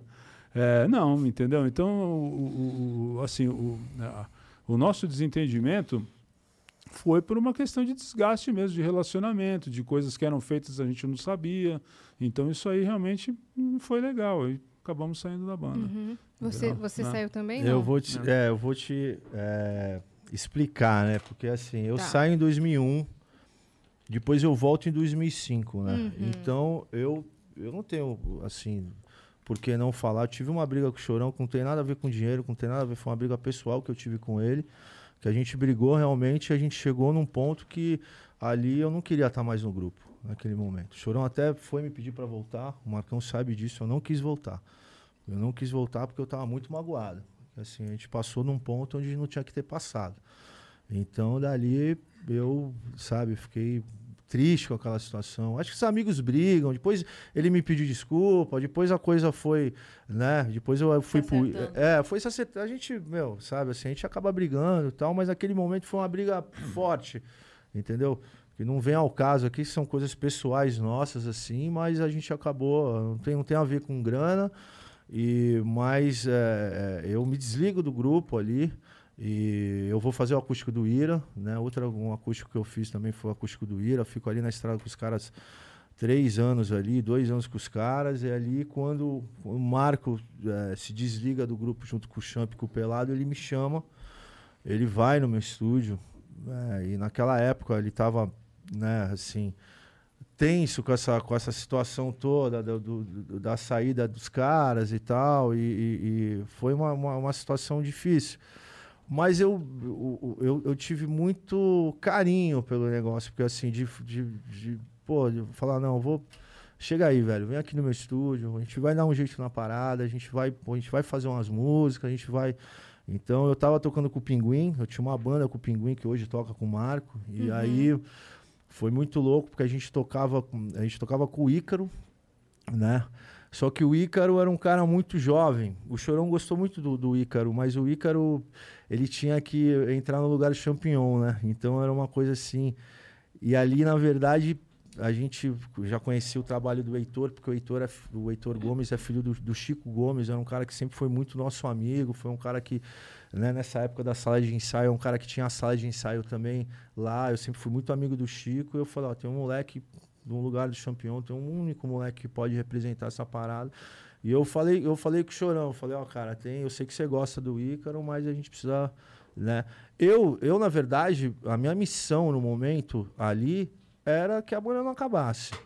Então eu queria isso. Então a gente, foi, graças a Deus, até o Marco falou, pô, muito legal que você con- que você continuou a banda, você gravou discos excelentes e tal.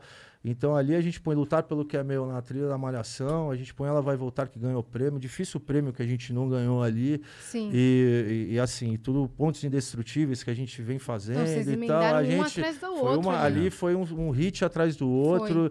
E ali é, é, eu começo a entrar numa relação muito intensa com o Chorão de, eh, de amizade e, e- e de coisas externas que aconteciam e que a gente tinha que estar, mas assim, Chorão, padrinho da minha filha, Chorão, assim, Chorão me ligava três horas da manhã, eu fiz uma música, eu fiz uma letra, então assim, eu sempre com a porta aberta ali pro cara, né, pro cara vir em casa e tal.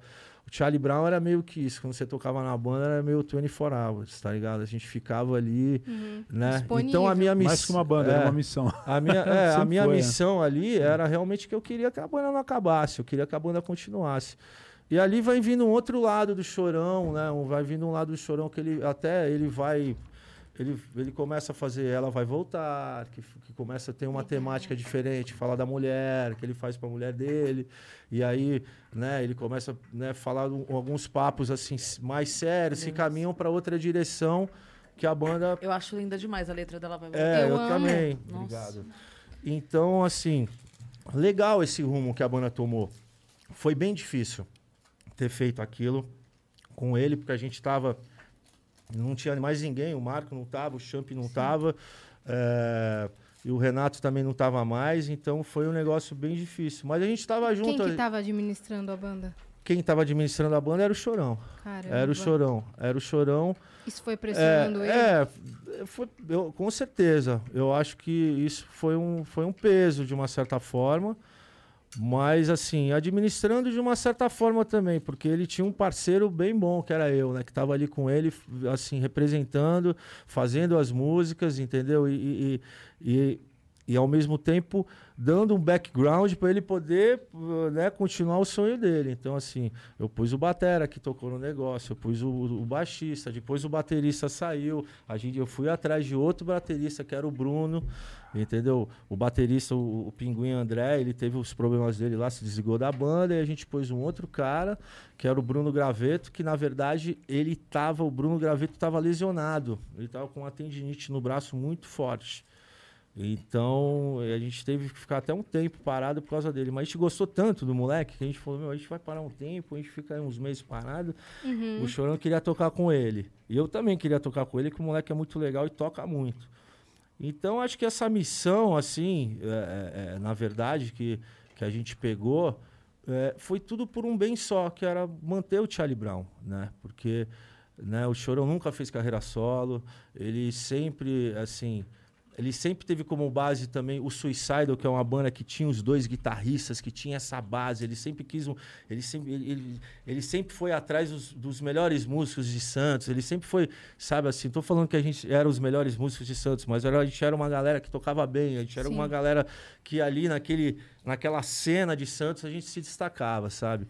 Então, depois de toda essa, essa transição, aí no momento que a gente faz, eu e ele, que a gente faz só os loucos sabem, e ali aquilo meio que muda tudo, porque, de novo, né? Porque a gente, a gente vai fazer programa de televisão só eu e ele. Eu e Chorão. Tipo, e a banda não tá. E ali a gente começa a esboçar uma, uma vontade, Marco começa a dar uma esboçada de uma vontade de querer voltar. Desculpa te cortar, mas é que eu tenho uma curiosidade. Hum. Quem que cria a introdução do Só os Loucos Sabem? Obrigado. Ah.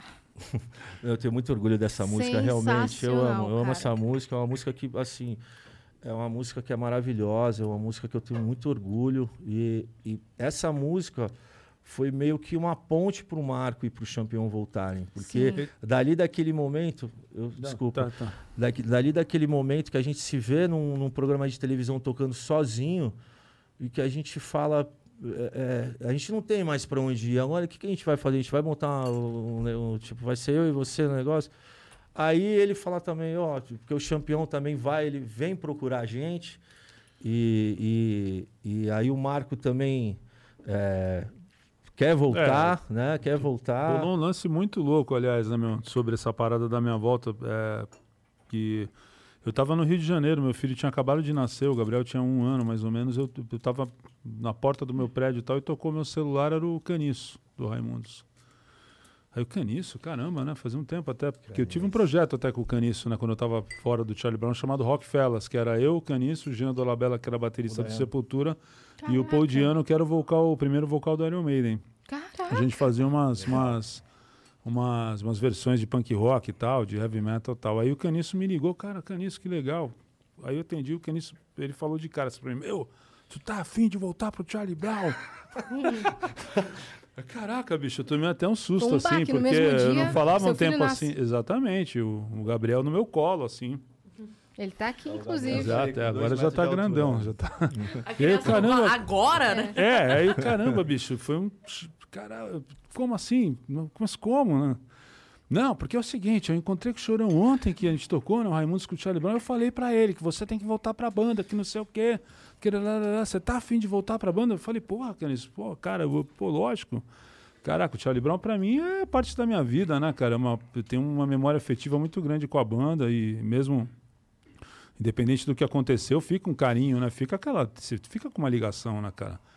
E, Não, e aí, como tudo também na vida, depois Sim. que a gente se distancia do. do né? Sim, Teve sim. a briga. Quando você se distancia da pessoa, naturalmente, É. os ânimos né, vão apaziguando, vai passando, a mágoa vai passando. Então, é natural, não É, é. exatamente. Isso é uma coisa que, é, justamente, quando você vê de longe as coisas, entendeu? Você. Tudo, tudo tempo, acho que o tempo é o senhor Uhum. da razão, entendeu? O tempo faz você refletir mais, faz às vezes você pensar, pô.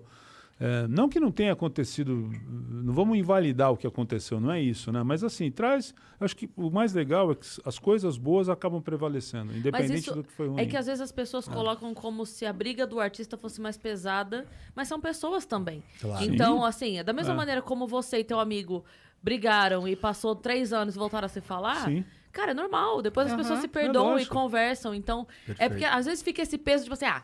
Ontem não tava querendo, agora quis. É, Sim, caramba, mas são não, seres é. humanos É ali, irmão. conversaram. Exato. Passou, briga de irmão, né? isso aí. Muito bom. Não, Não porque é? é uma coisa que assim. Parece que o, o artista brigou, nunca mais ele pode voltar É, a se se ele tá- falar. parece que ele tá né, cedendo alguma É, coisa. mas são né? pessoas Tipo, ali, né? exatamente. Existe um ser humano atrás do artista, então Sim. é. Passou o tempo. Totalmente, no- totalmente. No, peso pra você ali, a saudade falou mais alto É. e de repente, né? eu- Exato, porque é, eu experimentei outras coisas também fora da banda. Foi um momento muito legal, assim. Eu pude ficar com a minha família que eu não tinha, nunca tinha tempo, né? Porque o Charlie Brown não parava. A gente não conseguia fazer quase nada. Então eu fiquei um tempo com a família, vi meu filho nascer. É, foi muito bacana. Tive esses projetos que eu falei do Rock Fellas, foi legal também. Tive uma outra banda chamada TH6, foi legal também. A gente gravou um disco bacana e tal. E aí o Você Caniço... teve um alívio, né? Você um Exatamente, respiro. foi um- uma oxigenada boa, assim, acho que me fez bem. E, aí o caniço, né? Caniço acelerado, né? Caniço é demais. Caniço- cara. É canição, pô. Caniceira. E aí ele Pô. falou, não, liga pro cara agora, não sei o que, tarará, tarará. Eu falei, puta, mas eu nem sei se eu tenho telefone, porque assim, o Chorão, pra... ele não tinha Não nem tinha celular, telefone, né? é. O Chorão não gostava de celular, eu não lembro se eu tinha telefone na casa dele na época, eu não lembro. Não, vou te passar o telefone, você liga pro cara. Aí no final ele não passou, ele falou, não, vai, eu não tenho... é, é. Aí quando eu cheguei em Santos, que eu tava no Rio, né? Eu passei no prédio do Chorão, falei, pô, meu, vou falar com ele, né? E aí ele não tava, o cara, não, ele não tá. Aí eu deixei um bilhete assim pra ele, falei, e aí, Chorão? Beleza? Pô, tô na boa aí, tá tranquilo. Pô, vamos trocar uma ideia, não sei o que tal. Falei, deixei um bilhete pra Lá ele. na portaria dele. Deixei na portaria do prédio dele, né? meu? Eu falei, pô, vamos tentar falar com ele, né? O Caniço falou com o cara, pô, legal. Tá vendo? É isso que eu tô E- falando. É, é. uma coisa tão simples, É. né? Tipo, você passou na casa do cara e Às deixou vezes um é mais bilhete. simples que a gente É, imagina, Exato, né? porque parece que, nossa, A gente cria uma o, coisa o assessor assim, né? dele ligou pro É. assessor do outro. É, não, é, não, assim, aí- é por isso que eu tô falando, às vezes as pessoas é, potencializam a briga do artista. E às vezes Sim. não, são só dois caras que um passou na casa do outro e falou: E aí, cara, me chama aí que tá de boa. E... É, e eu, eu acho que Né? assim, a gente tem pô, a liberdade de poder mudar também, Sim. por que não, né, meu? Senão a vida ser um negócio muito chato, né? Só Sim. pode ir por ali, não. Aí eu não consegui falar com ele, né? Deixei o bilhete, beleza. Aí passou acho que uma semana, não sei, um tempo assim, eu tava, eu tava em casa com o Gabriel de novo, não. Por isso que eu falo, o moleque acho que me, me trouxe sorte também. Eu tava com ele também no colo em casa, aí parou um carro na frente da minha casa, desceu um cara. Puta, um cara fortão Já não era um assim. tempra. Aí o cara veio andando na minha direção, eu falei, caraca, que porra é essa, bicho? O que vai acontecer, né? Aí, na verdade, era o assessor do, do, do, do Chorão. Aí era o né, assessor. Aí O- sim. E aí ele falou, beleza, tudo bem? Eu trabalho com o Chorão, vem cá. Ele tá afim de conversar contigo aí. É, tu tem como dar um pulo na pista de skate aí, mais tarde, aí, à noite? reunião. Eu falei, pô, beleza, então. Tan, tan, tan, Aí, caraca, bicho, aí, aí eu fui lá, né? Fazia um tempão que eu não conversava com ele, né? meu? Aí eu É. cheguei lá, ele tava andando de skate assim, ele, pô, Marcão, qual é que tu veio aí? Pô, quero trocar uma ideia contigo, não sei o quê. Aí, pô, beleza. Aí ele, a gente começou a trocar ideia, trocar ideia, trocar ideia, trocar ideia. Meu, a pista fechou. Eu lembro que eu saí de lá, meu, ficou só eu e ele, a gente, a gente sentado no Ralph assim, cara, tudo escuro. Bem Fiquei chorando. trocando, com, trocando ideia com ele até umas quatro e pouco da manhã, assim, cara. Aí a gente conversou de tudo, trocamos uma ideia. Mas aí eu Lavou senti roupa, assim, exatamente o que o Thiago comentou. A nossa sintonia sempre foi muito boa, assim, entendeu? Então é aquela coisa, você conversa com uma pessoa que viveu as coisas que você viveu, que passou pelas coisas que você passou, entendeu? Que, que sabe o preço das coisas ali que, vo- que você paga para conquistar as coisas e tal. Então foi, um- eu senti que a gente tinha uma sintonia muito grande ali e tal, e foi um maior papo legal, assim, pra caramba, entendeu? Aí depois eu já passei na casa do Thiago e falei, é, Thiago, tô de volta. Não, mas assim, tudo isso, isso que o Marco fala, na verdade, eu, pô, a gente- eu e o Chorão a gente já Não. tava conversando e, e ele, Não. ele, ele falava que ele, ele, ele tinha essa vontade. Assim, de, de- Porque depois que eu te falei da Só os Loucos Sabem, onde a gente, a gente vai fazer o caldeirão do Hulk, que era as 10 mais tocadas do ano ali. A gente, e a gente vai fazer é, voz e violão. E a gente. né, Aquilo bate, na verdade, na gente. E a gente começa nesse questionamento. Pô, será que. Entendeu? Não tá na hora de, de pô, dos caras voltar, a gente. Entendeu? Porque, pô, cara, a gente sempre foi brother, tá ligado? Sempre foi um bagulho assim. A gente começou essa banda junto, a gente não era porra nenhuma, a gente não tinha dinheiro pra porra nenhuma. Entendeu? Então, assim, é, a gente acompanhou o crescimento do Chorão pra caramba. O Chorão acompanhou o nosso crescimento. A banda, a, a banda tem uma evolução que você pega do primeiro pro segundo disco. Quando, assim, a gente termina as seis músicas que a gente, que a gente fez crossover nas rádios. E aí todo mundo perguntou, agora, o que, que, vocês, vão, que, que vocês vão fazer? O que, que vai ser? A gente vem com o Zóio de Lula, com rampa na, na, na praia, com esquema, tal, não sei o quê. Aí não deixa o Martin engolir, aí te levar, aí, né? A banda, eh, tipo, o problema da banda nunca foi música, né?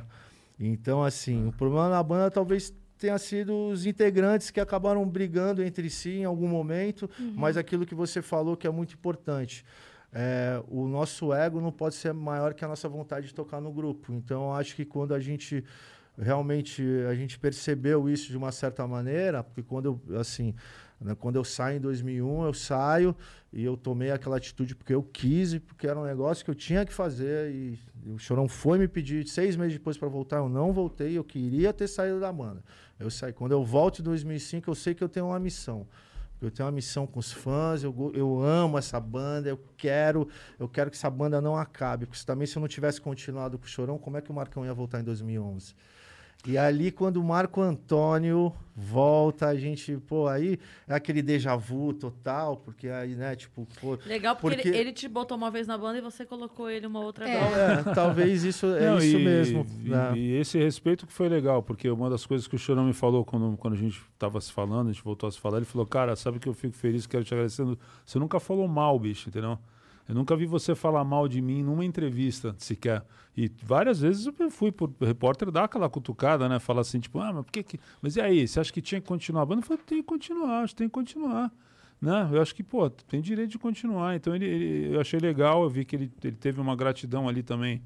E eu também, porra, cara, foi uma coisa recíproca, entendeu? E o respeito é muito importante, né, cara? Eu acho que é uma coisa que você, independente, né, se você brigou ou não, cara, acho que é importante a gente tentar né, ter, ter um respeito Sim. ali pro profissional um pelo outro. A gente sempre teve isso aí, entendeu? Então eu, senti- eu sempre senti que o Chorão ele tinha uma consideração muito grande por isso, né, meu? pela minha postura, entendeu? Eu nunca, É, nunca ele sempre falou disso, né? é, eu nunca, sabe, falei nada de ficar falando mal, de falar, mesmo às vezes puto da vida, podia estar, Sim. mas eu falei, meu, vou ficar na minha, entendeu? E ele Sabe? respeitou isso. Não, eu ia É. dizer que assim, a gente. é, como a gente comentou lá embaixo, não dá pra ignorar o elefante na sala. Né? Vambora. Então a gente tem aí é, um assunto pra conversar. Mas que bom que a gente conversou até agora de outras coisas, né? É isso. Maravilhoso. Tinha É bastante isso. coisa, né? pra- Não, e a gente Que teria. eu também não queria que fosse só isso que a gente vai Claro. falar agora, sabe? A Tem gente- tanta coisa a legal pra gente teria falar. muito mais história pra contar e muito mais pra, papo pra bater. E a gente Maravilha. com certeza pode fazer isso uma outra vez pra contar Pô. mais histórias.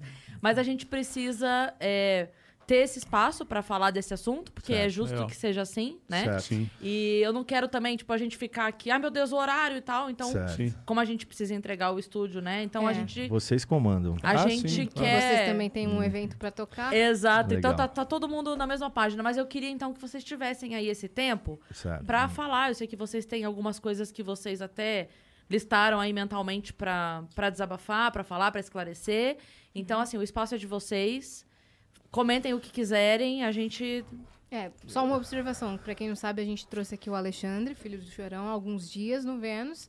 E aí ele falou sobre a situação que tá, em que pé tá da banda e contou algumas situações relacionadas com vocês. E aí vocês... Comigo também, É, né? com você Principalmente, bastante, né? É. comentou Falou sobre você. Também, é. E aí É. vocês viram, né? Mandaram pra vocês o episódio e aí vocês postaram um vídeo pedindo direito de resposta, né? E É, esclarecendo algumas coisas por exatamente, cima, é. Mas o espaço é de vocês. Não, na verdade a gente faz uma nota de de esclarecimento no, no- no sentido de que a gente está se desligando do Alexandre. A gente bota um comunicado na internet. Prévia. Isso E antes. antes, antes desse lance, a gente, na verdade, é, é, várias coisas aconteceram, sempre houve uma vontade de ficar tudo bem, da gente É, enfim, sempre tive um respeito pelo Alexandre, nossa relação sempre foi distante, mas sempre foi uma relação cordial, né? Então, sempre tive um respeito pelo moleque. Começo desse ano ele vai na minha casa, entre várias vezes que ele foi na minha casa, porque ele queria que eu participasse do projeto, mas eu só vim escutar Charlie Brown Jr. em 2019. Depois de 2013, eu só volto a escutar em 2019, porque eu não consegui escutar sem chorar ou me sentir mal. Então, eu, eu, eu realmente, quando o Marco estava fazendo parte do projeto, o Marco foi me procurar, queria que eu fizesse parte, e eu, eu de uma certa forma, dava a entender para ele que eu não queria fazer parte. O Marco sempre respeitou. Mas é, o que acontece? Ele vai na minha casa por causa de um DVD que foi gravado em 2011, né? Que a gente gravou é, com o Heitor e com o Graveto, e na verdade o Heitor sai da banda e o Champion volta com, com o Marcão. Então, naquele, naquela época, com o Chorão Vivo, então não tinha sentido a gente lançar aquele trabalho. Aí, com, com tudo que aconteceu, passaram-se anos, vamos lançar o DVD do Palace e tal. Enfim, vai na minha casa pra gente, enfim, ó, você tem que fazer parte do DVD, você tem que pô, produzir o DVD. Eu falo, não, beleza, vamos, vamos, vamos fazer o um negócio.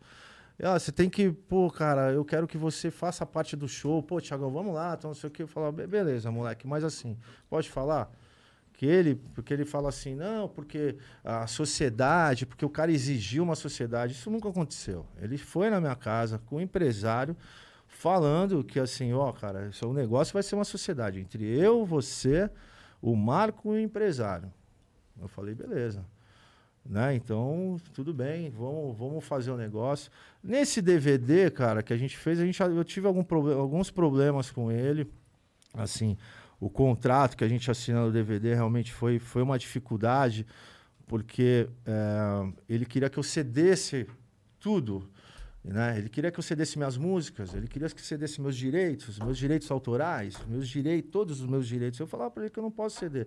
Mas ele pegava e falava assim: não, mas eu estou cedendo também. Mas lá na frente no contrato estava que ele estava licenciando.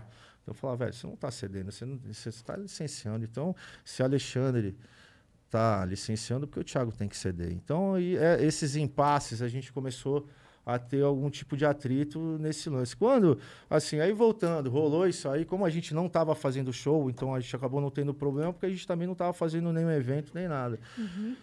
Quando isso vai acontecendo, que a gente, eu e o Marco, a gente sente uma falta de transparência em algumas coisas, sabe?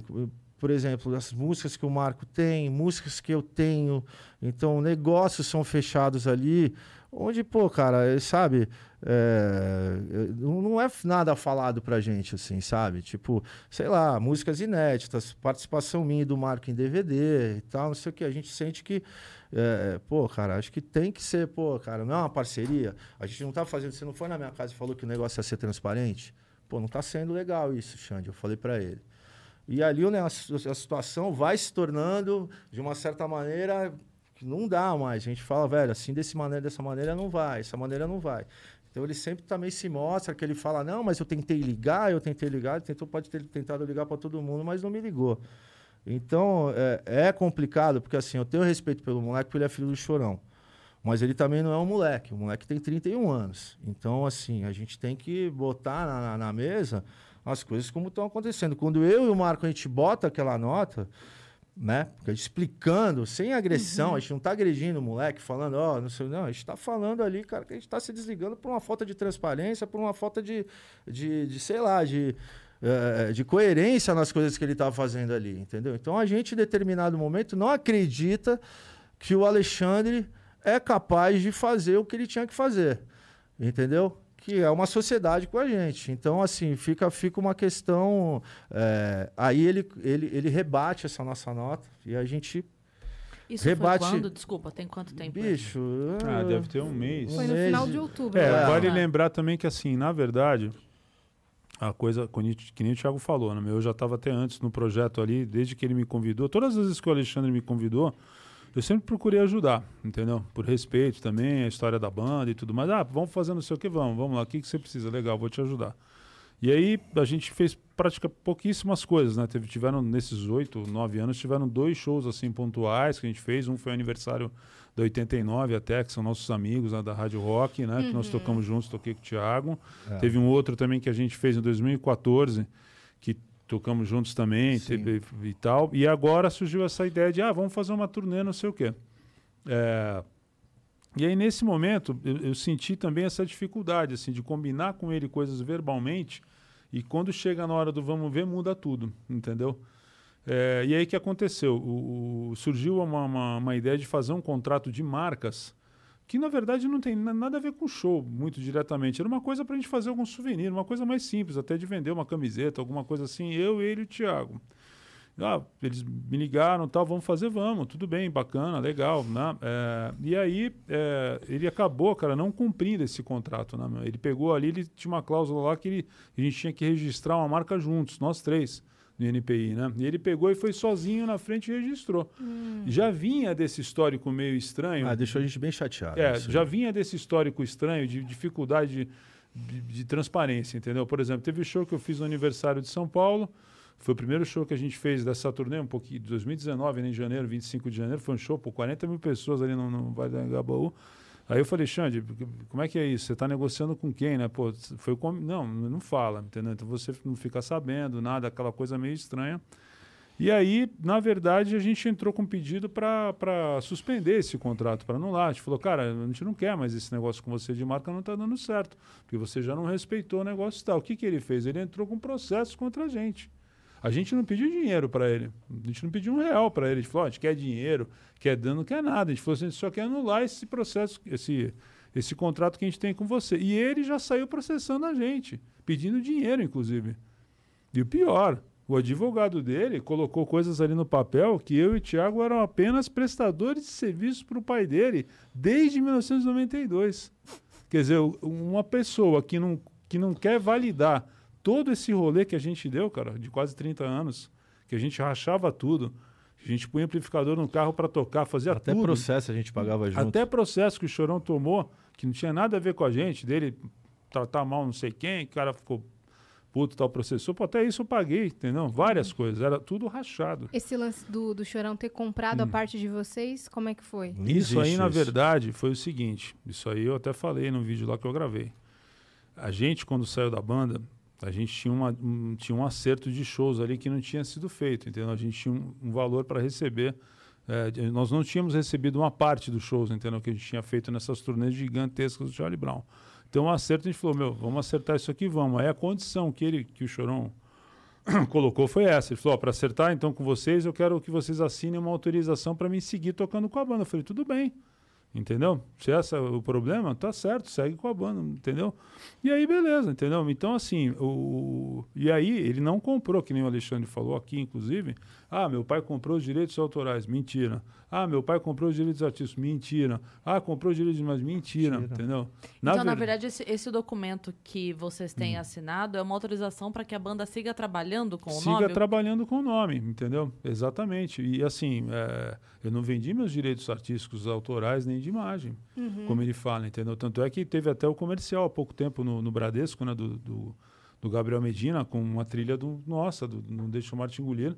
A gravadora manda. A, se, a banda é, tinha... Se a gente não assinar, não tem, não Vocês rola. tiveram que autorizar. Exatamente. Tinha, tinha a empresa banda, tinha não, esse a banda CNPJ banda. Contrato com a gravadora. Vocês são sócios dessa empresa banda? Sim, a gente assinava os contratos da sempre, gravadora. Sempre, Sempre. Tá. Né? Quando, não, não, tô, quando tô perguntando para entender mesmo tá. essa questão assim. Não, a gente, quando... depois a gente não. se desliga dessa empresa. É, entendeu? não, é, assim, os contratos, para vocês entenderem, quem estiver ouvindo assim, os contratos do Charlie Brown, pô, é banda, não era uma carreira solo, a gente assinava junto.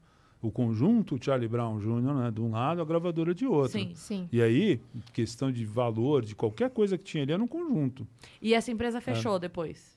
Não, sim, lógico, isso aí não existe, entendeu? É. Mas o que. Ela não, ela não, o que eu digo é assim, ela não continuou existindo. Não foi uma empresa que foi não, deixada. Não, não, é essa empresa que o Alexandre tem. Não, não, não. não é, essa, essa, empresa fechou. Não, não, não essa, essa que o Alexandre tem é outra, a empresa dele lá tal. Então, na verdade, é, o que, que aconteceu? Ele, ele falou aqui informações que não são verdadeiras, entendeu? Graves ao meu, ao meu ponto de vista, porque ele fala que o pai dele assume uma dívida impagável para comprar os direitos da banda, que foi o que ele falou, saiu até no G1, entendeu? Então eu falei, não, peraí, bicho, o cara tá me acusando de uma coisa que não é verdadeira né? Porque o, o, a gente fez um acerto com o pai dele, mas ele não fez uma dívida impagável, na verdade. Isso aí tem outra origem, que eu até expliquei no meu vídeo lá, entendeu? Que é o que eu sei, entendeu? Uhum. Então é simples assim, é super. Eu acho que assim, a gente tem que ter responsabilidade no que vai falar, entendeu? Isso é uma coisa perigosa. E eu vejo que existe uma maldade, não é uma coisa assim, ah, mas é ingênuo, o cara não sabe, falou por ingênuo. Não é, não é. Eu vejo que tem uma maldade do cara querer jogar para cima da gente um abacaxi que não é nosso, entendeu? E agora também tem outra coisa, né, meu? É, a, a ideia não é seguir com o Charlie Brown, não é produzir novos trabalhos, é gravar discos com outro cara cantando no lugar do show. Não é isso. A gente quer fazer uma celebração, Tributo. de, um tributo, uma celebração de, da banda que está completando 30 anos, que começou em 92, 2022. Então são 30 anos de Charlie Brown, vários discos que a gente gravou. Nós somos compositores e assinamos pela composição até hoje, recebemos por isso. Ninguém vendeu a titularidade, entendeu? Disso aí, que nem ele falou, entendeu? Mas eu acho importante também Então, falar, porque hum. assim, ele fala várias coisas de mim ali, porque ele foi, né? Ele fala que eu tranquei ele no, cama, no, no banheiro, banheiro. e tal, isso aqui, isso aí, pô, cara, na, pô, na boa, né? Entendeu? Tu acha Não que eu ia falar, aconteceu? não, assim, a gente conversou no banheiro, mas eu não tranquei, moleque. Porque assim, o que acontece? Nesse show, Charlie Brown ia tocar no final. E antes do Charlie Brown ia tocar o Raimundos. Antes do Raimundos ia tocar o Bula. E antes do Bula ia tocar a minha banda O Legado. E o Alexandre, ele não queria que ninguém que tocasse antes tocasse nenhuma música do Charlie Brown. Eu falei, ah, velho, você tá de brincadeira. Como assim? Eu não vou tocar? Não, mas você não pode tocar. E o cara começou a ter vários chiliques. Eu falei, meu, eu vou tocar.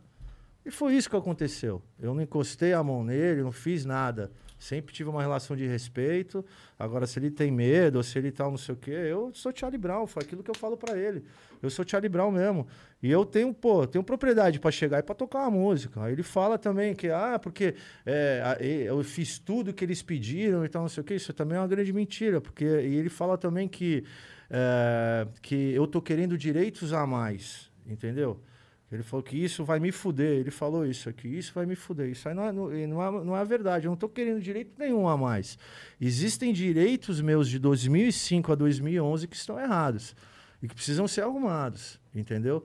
Então, isso aí eu falei com o Chorão. O Chorão falou que ia arrumar, só que o Chorão faleceu. E depois eu converso com o Alexandre e o Alexandre ele vai meio que empurrando. Entendeu? Ele vai deixando o negócio. Eu falei, Alexandre, você tem que arrumar. Você tem que, pô, tal. Só que não, não, não- acontece. Entendeu? Isso é a minha vida, são os meus direitos, entendeu? Se o direito de uma música, como só os loucos sabem, está errada, sig- significa menos dinheiro para mim, significa menos dinheiro para minha família. Você entendeu? Ah, mas o cara só faz tudo por. Não estou falando nada por dinheiro, é minha, minha arte. Você entendeu? Então, assim, para deixar claro, ah, o Thiago está querendo direitos a mais e vai me fuder. Não estou querendo direito a mais Não, nenhum e tem- e- né? Não, só para deixar sim, claro, sim. porque Ah. assim, isso que o Marco fala é, é muito importante, porque ele também, quando ele vem aqui, ele fala bastante, ele fica, eu contei ali 40 minutos ali, que ele fica falando de mim, ah, não, é o Thiago, é o Thiago, é o Thiago, que são coisas infundadas ali, que tanto depois ele muda o rumo, e aí ele vai começar a falar dessa dívida, que supostamente que o Chorão fez uma dívida impagável, depois ele não consegue, não, mas depois ele fala, não, é, essa dívida dá para pagar, e depois ele se confunde É, no todo. dia seguinte ele fica, fala isso, ele, né? ele vai mudando. Eu acho que aqui é todo mundo sujeito homem. Todo mundo sempre teve respeito pelo pai dele. Eu acho que aqui a gente está querendo só fazer uma turnê, uma coisa que a gente se comprometeu com os fãs. Entendeu? A gente tem respeito, que nem o Marco falou, saiu da banda, tretou, tretamos. Uma hora ou outra nós tretamos. A gente é banda de rock. Não tem essa, não, Não, tem assim, quem, hipocrisia. quem, quem cara. foi amigo do Chorão e conviveu com ele, teve Exatamente, alguma treta pô. com ele. Você falar que não é mentira. Você pegar todo mundo que trabalhou, é, fazia parte. Isso, não é normal. Todo mundo é humano, né, bicho? Também a gente não pode viajar na maionese, né, cara? Então, é, e, e assim, volto a dizer, não se trata da gente querer pegar a marca do Charlie Brown pra gente. A gente não quer A gente vender não quer chaveiro, não quer vender A nada não desses, quer, né? A gente quer fazer o show. desodorante, vender tudo, qualquer coisa que ele quer vender, tu, meu, o problema é dele, a gente não tem nada a ver com isso. O que a gente quer? A gente quer fazer os shows, cara. Quem que toca? Somos nós que tocamos. Quem gravou os discos? Fomos nós que gravamos. Quem compôs as músicas? Nós compomos. Entendeu? Então, cara, eu acho que assim, é muito triste ver que ele não quer validar esse rolê. Isso é uma, decep uma decep- decepção muito grande. Isso atrapalha Entendeu? vocês Muito. de alguma forma? Ah, Atrapalha- já está atrapalhando, né? Porque a gente não precisava estar nessa página ainda, entendeu, Cris? não, não, mas eu É. digo, isso impede a realização do evento? Não. Juridicamente? Não, não, Não impede, impede. mas gera um atrito, gera um desgaste desnecessário, entendeu? Eu acho que ele, pô, nin- ninguém tirou ele do projeto. Isso eu queria muito falar aqui, porque ele se vende, ah, não, é, foi respeitado. A única coisa que a gente falou, Alexandre, é, não tem condição de fazer a, a coisa dessa maneira, centralizado em você, na tua empresa, porque a gente perdeu a confiança. Simplesmente é isso, entendeu? Quer dizer, você pode continuar fazendo parte do projeto, tudo bem e tal, só que assim, não dessa forma. Por que não dessa forma? Porque tem um monte de problema que não tá dando, você não está resolvendo, não está dando certo assim, não dá. E ele, tipo, ele não, não, também não quer abrir mão disso, entendeu? Então, fica complicado. Mas uma coisa que É. eu queria falar também é que assim, que ele fala, o Thiago Castanho foi o único cara que pegou dinheiro nesse DVD. Isso é uma mentira. Você entendeu? Porque ele anexa nesse processo, que é um processo público, eu vou falar, porque assim, a gente está orientado por advogados para gente, pra gente falar coisas que a gente pode falar, entendeu? Então ele anexa num processo público, onde tem um valor que ele pegou lá, e é um belo valor que ele pegou, entendeu? Então, assim, ele não, ele não vem falar que, entendeu? Eu, a gente acertou um valor pro meu trampo, que eu virei madrugada, entendeu? Para pegar os, os melhores sons, para mixar o negócio do melhor jeito, para fazer meu negócio, da, entendeu? Muita emoção rolando ali, de ver o chorão de novo, da gente estar ali, né? E então eu acho que isso é uma coisa, cara, importante falar, porque ele fala, não, porque eu não ganhei nada nesse DVD. É uma grande mentira. E isso está anexado, porque ele anexa esse contrato, ele anexa esse contrato, né? No, nesse processo que, que é público. Então, assim, eu não estou falando uma coisa, porque assim, eu acho, cara, um negócio assim muito louco do Alexandre, porque ele sai falando as coisas assim. E, meu, não é só falar, velho. Você tem que ter fundamento para você falar, entendeu? Você tem que, pô, você tem que falar a verdade. Então, acho que quando o cara, pô, ele tá falando uma- essas coisas que a gente tá botando na mesa aqui são mentiras. Então, a gente, eu acho que assim, é, é aquela coisa, eu acho muito legal vocês darem esse espaço, né, pra gente, pra gente poder falar, pra gente, como, e, e quando eu e o Marco, a gente se posiciona ali de falar, ó, galera, tá rolando isso, porque assim, a hora que ele faz o ataque, quando ele vem aqui me atacar, porque ele fica, ele nem fala muito do Marco, ele ainda fala que o Marco, é, ah, não, mas eu não tô entendendo porque o Marco tá vindo atrás do Thiago, porque assim, como se eu tivesse assim, causando a revolução do bagulho e tivesse assim, porque eu falo, que eu falo no meu vídeo, por que, que a banda, banda inteira tá com a gente? Agora que você acha que assim, você vai convencer um cara de 51 anos a vir comigo, se o cara não acha certo vir comigo, ele não tá vindo comigo, a gente tá junto, eu e o Marco.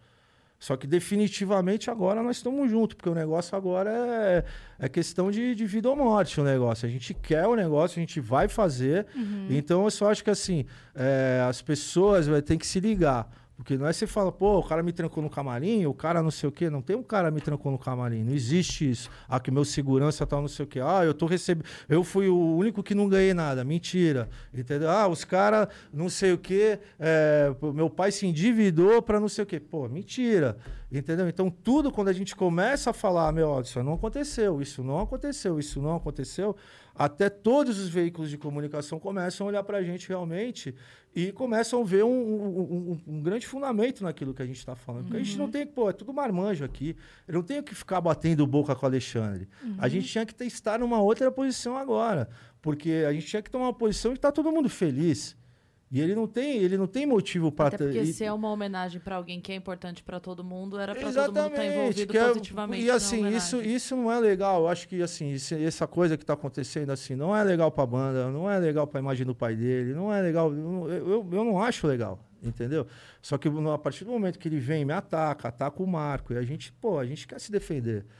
Entendeu? E a galera, a galera, desculpa, é, tipo, a galera, pô, tá com a gente pra caramba. Eu quero agradecer, tipo, a galera, os fãs, meu, os caras do Charlie Brown, assim, a molecada, eles estão muito com a gente. Então, é, mas é realmente isso.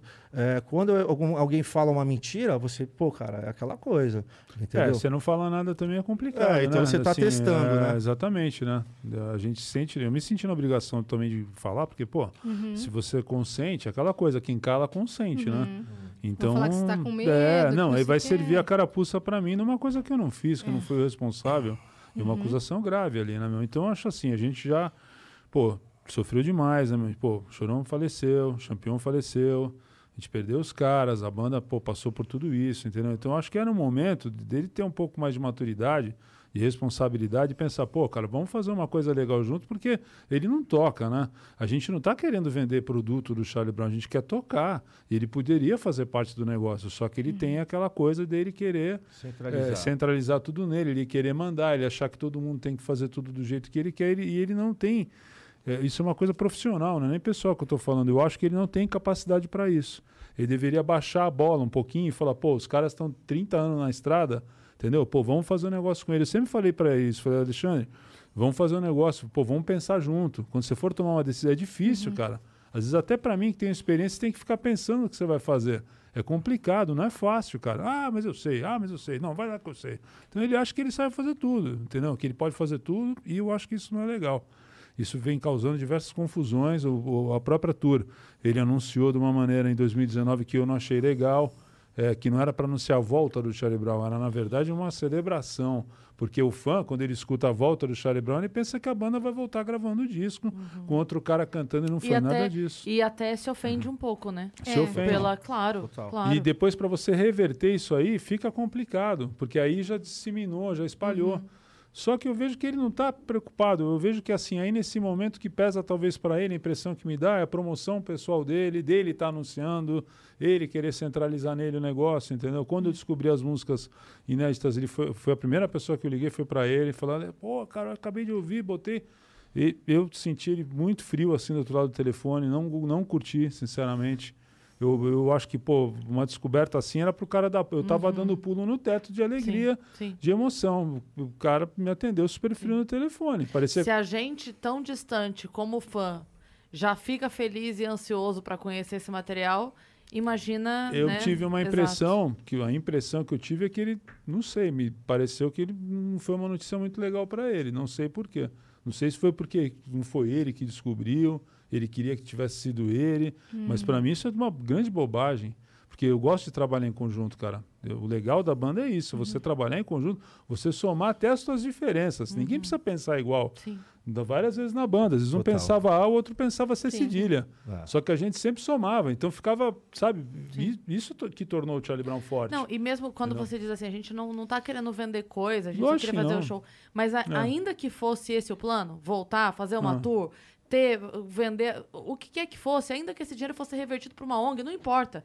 O que eu quero Importa, dizer, é. se, se tivesse todo mundo o entendimento de que, cara, isso vai ser bom para todo mundo, não importa a maneira com que seja feito. De repente, se eu não vou administrar, outra pessoa vai administrar, uma pessoa neutra vai administrar. Exato. Mas vai administrar e isso vai dar frutos para todo mundo, por que não? Sim. Sabe? Por que o 880? Se não for do meu jeito, não é de jeito Mas nenhum, assim, a né? base que a gente sempre é, comentou, eu e o Marco e tal, é, foi a transparência. Eu É. acho que foi a principal coisa. E eu acho que quando não rola uma transparência, quando começa o negócio ficar meio nebuloso, ó, rolou um negócio aqui, pô, não fiquei Tomar sabe... decisão É, sem, é, aí tomam decisão sem é. falar É. nada com ninguém. E, e, tipo, não sei, cara. Eu acho que é, é, é, até uma coisa que ele falou do egípcio, que é um cara que eu tenho muito respeito pelo egípcio, porque é um cara assim que sempre, cara, sempre tratou a gente com muito respeito, é, desde a época do, do, do Tijuana e tal. Sim. E que ele fala que o, que o egípcio está se passando como vocalista do Charlie Brown. Pô, bicho, pelo amor de Deus, né, velho? Entendeu? Quando é que o egípcio falou que ele é vocalista do Charlie Brown Jr.? Pô, nunca Não, o cara e- falou isso. Ele fala é. que ele é um convidado, sempre deixou claro. Então, acho que assim, a gente para entre a falta de transparência e também um pouco, né, totalmente da falta de respeito, onde, onde, onde entra o que? A credibilidade. A credibilidade minha e do Marco, porque a molecada pô, cara, a gente tá aí, pô, a gente fez muito show, a gente, pô, trabalhou na banda, a gente, sabe? E quando rola o papo também é a nossa sin- sinceridade, porque, meu, a gente tá. O que a gente tá fazendo aqui, a gente não tá tendo que decorar um texto pra, pra vir contar uma mentira pra vocês. A gente, tá, a gente veio, quando a gente tava conversando antes, é que eu falei pra você. É, a gente veio aqui contar a verdade, né? Eu não quero que o papo seja centralizado totalmente nisso, porque, cara, tem muito, muito mais coisa, muito mais legal do que falar sobre isso. Legal que não foi, legal que a gente, né, depois a gente só a gente falou de muita coisa legal que aconteceu. Inclusive, a gente tá cheio de perguntas aqui pra Pô, vocês. vamos- É, Vambora aí. precisamos dar conta, porque É. senão a galera mata Falou? a gente Vamos depois. Bora, Beleza. vambora. Vamos lá? Vamos. Então, ó, o Fi Camargo, Fi. eu adorei o, o trocadilho que o seu nome possibilita. Fi Camargo. Não bora, fica Margo. Fi Camargo. Fica amargo. Fi Camargo mandou. Salve, capitão. Hum. Minha primeira música na guitarra aprendi com sua videoaula de Lutar pelo que é meu. Massa. Salve, Mito. Show do Bula aqui em Lages, Santa Catarina. Olha, Foi legal. foda. Pô, Lages demais. é incrível, cara. Meu, foi Legal. showzaço, que da hora, legal, legal. o último Aí, show do Chorão foi aqui em Santa Catarina, né? Acho que Vocês sim. lembram como estava o clima nessa última apresentação? Abraços e muita luz. Como foi entre vocês, assim, esse último show? Beijo, Fih. Não, foi um clima, pela eu lembro que foi um clima legal, a gente tava saindo de férias, né? Foi o último show, então ia ter um hiato ali de 20, 30 dias, não sei. Mas a princípio, legal, foi uma turnê muito boa, né? A gente fez show pra caramba, a gente tava feliz ali, cara, né? A gente tava realmente. É, Tava acredi- todo mundo bem. Tava todo mundo bem e a gente acredita- acreditava que aquela- aquele- aqueles dias livres de férias ia, ia, ia ser. Teve ia- alguns shows, ser bom, teve né? alguns shows assim dessa turnê que assim que é, né, rolaram algumas coisas, desentendimentos entre o Chorão e o Champignon que não foram legais, são coisas que aconteceram. Tem um vídeo até que, que, que ficou público e tal, uma coisa que Aquele que, que o chorão. É, ele então, acabou. assim, é, exatamente. ele- Ah, sei. ele, pô, ele tomou uma atitude que ele se arrependeu muito depois e, e- e foi uma, não foi legal aquilo que ele fez. vídeo. Ele pediu com o desculpas. champignon, pediu desculpa depois. tal, mas assim, é, mas foi feito. Então, assim, talvez alguns shows que estejam é, falando, eu- como assim, são muitos shows, assim, eu não sei se esse show a gente estava com algum clima, alguma coisa E assim. ele tá perguntando por isso. Então, talvez, não sei, porque eu não lembro exatamente desse show, mas eu tô falando isso, porque de repente o Marco falou, não, tava legal, mas assim, pode ser que alguns desses Ele shows tenha sentido alguma ele tenha coisa. sentido algum clima que estava rolando ali entre o grupo por causa dessa situação entre o, en- entre o Chorão Que era e Champs, recente também, que né? era um Aham. negócio recente ainda, a mágoa era uma coisa Pode que ser. estava acontecendo, entendeu? Uhum. Pode ser. Mas vocês sentiram o chorão meio distante nesses últimos. Sim, nesses bastante, últimos dias? Bastante. Sim, ele tava.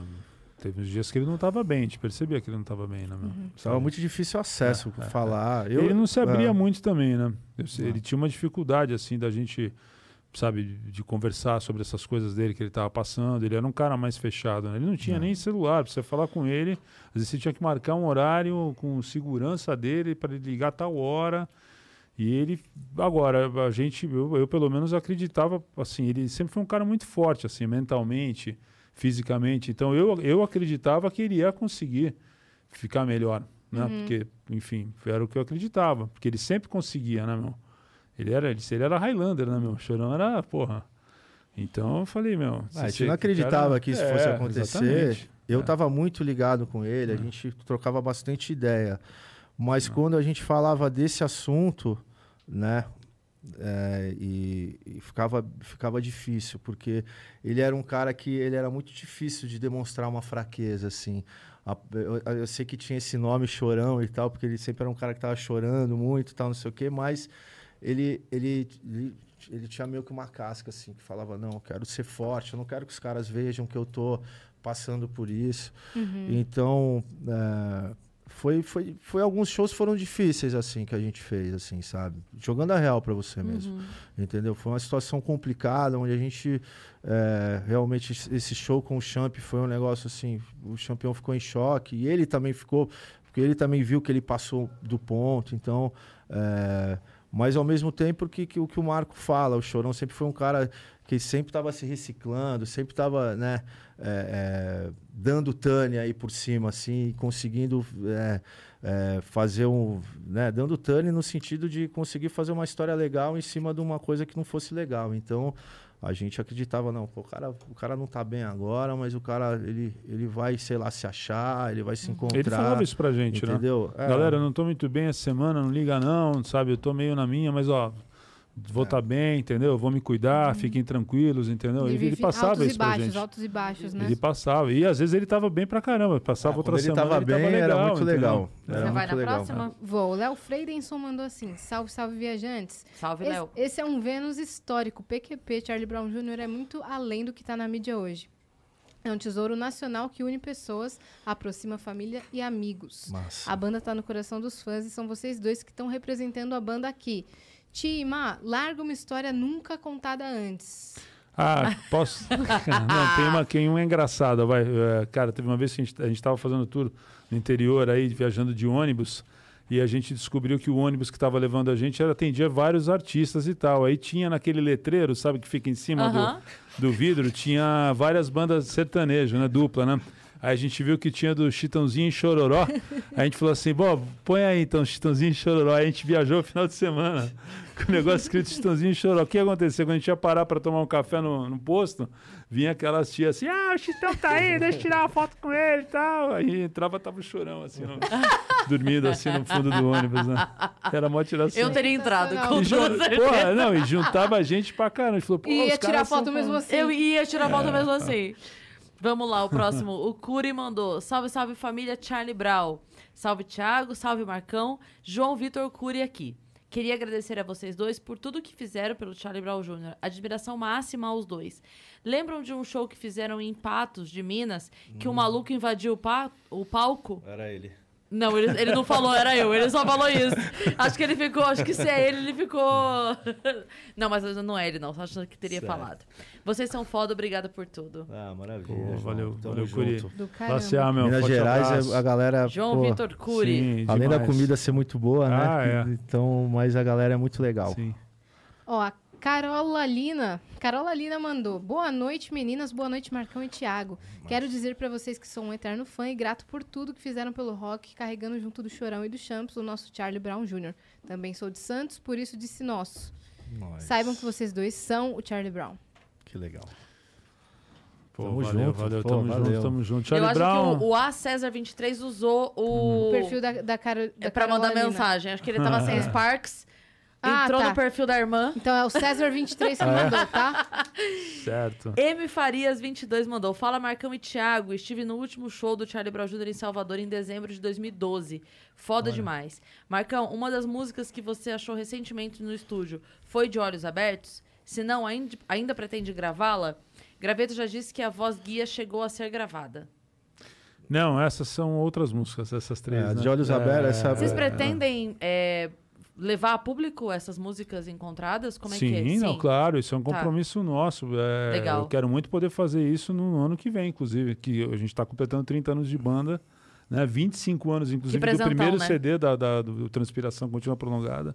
Então é um momento muito especial. Eu acho que o lugar dessas músicas, é- elas têm que estar com os fãs, né, cara? Sim, Eu acho que o Charlie sim. Brown hoje é, pô, dos- uma banda dos fãs, cara. né? Incrível. Tem essa música, essa isso. música, na verdade, é uma música que ela ficou de fora no último CD e tem é uma música minha, né? E assim vai ser lançada, né? Com certeza vai acontecer, né? Tá rolando essa confusão, mas assim eu acho que isso a gente vai se entender, claro que a gente vai se entender, a gente quer se entender para isso acontecer. Só que não depende de mim do Marco também, porque a Depende vo- só da é, gente, É, não depende só da gente. É uma coisa que tem a voz de chorão e então assim não depende só da gente.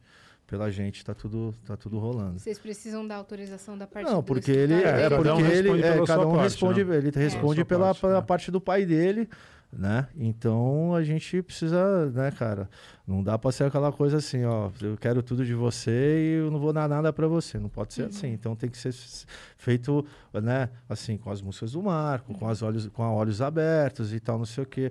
Mas eu acho que assim, Sim. eu, eu boto fé que que é, que entendimento Vocês com pretendem certeza resolver na conversa é, não, ou na com justiça? certeza. Cara, a gente espera poder resolver na conversa, né, meu? Sempre Sim. melhor, né? Sempre melhor. A gente nunca gostou desse negócio de justiça, entendeu? Uhum. Melhor um bom papo mesmo, mas eu não sei o que vai ter pela frente, sinceramente, entendeu? Dependendo dos Tem coisas, tem coisas, que eu vou levar, falar é. pra você, tem coisas que tem que ser resolvidas na justiça. A gente não queria que isso estivesse acontecendo. Mas tem coisas que tem que ser. Eu acho que sempre a, a conversa é o melhor caminho pra gente conseguir fazer as coisas. Mas eu acho que a gente tá falando uma coisa que é maior que eu, que o Marco, o- que o Alexandre, ou que é uma arte. É uma arte de uma galera que quer, que a galera quer escutar essas Sim. músicas, entendeu? Então, não tem eh, a ver com com o meu ego, ou com o ego do Marcão, ou com o ego do Xande, ou com o dinheiro, ou com nada. Não. Tem a ver com os fãs. Tem a ver com a obra da banda. Sim. Então, isso é muito maior do que a gente. Com certeza. E eu acho que com certeza assim vai haver um entendimento. A gente cara, eu acho que assim, sempre eu e o Marcão, que a gente é muito de boa. Sabe assim, a gente não, sabe, se fosse outras pessoas do rock aí, ninguém ia apavorar pra caramba. Então assim, a gente é muito sossegado. Então assim, o que a gente puder, né, o que a gente puder resolver num bom papo, sabe?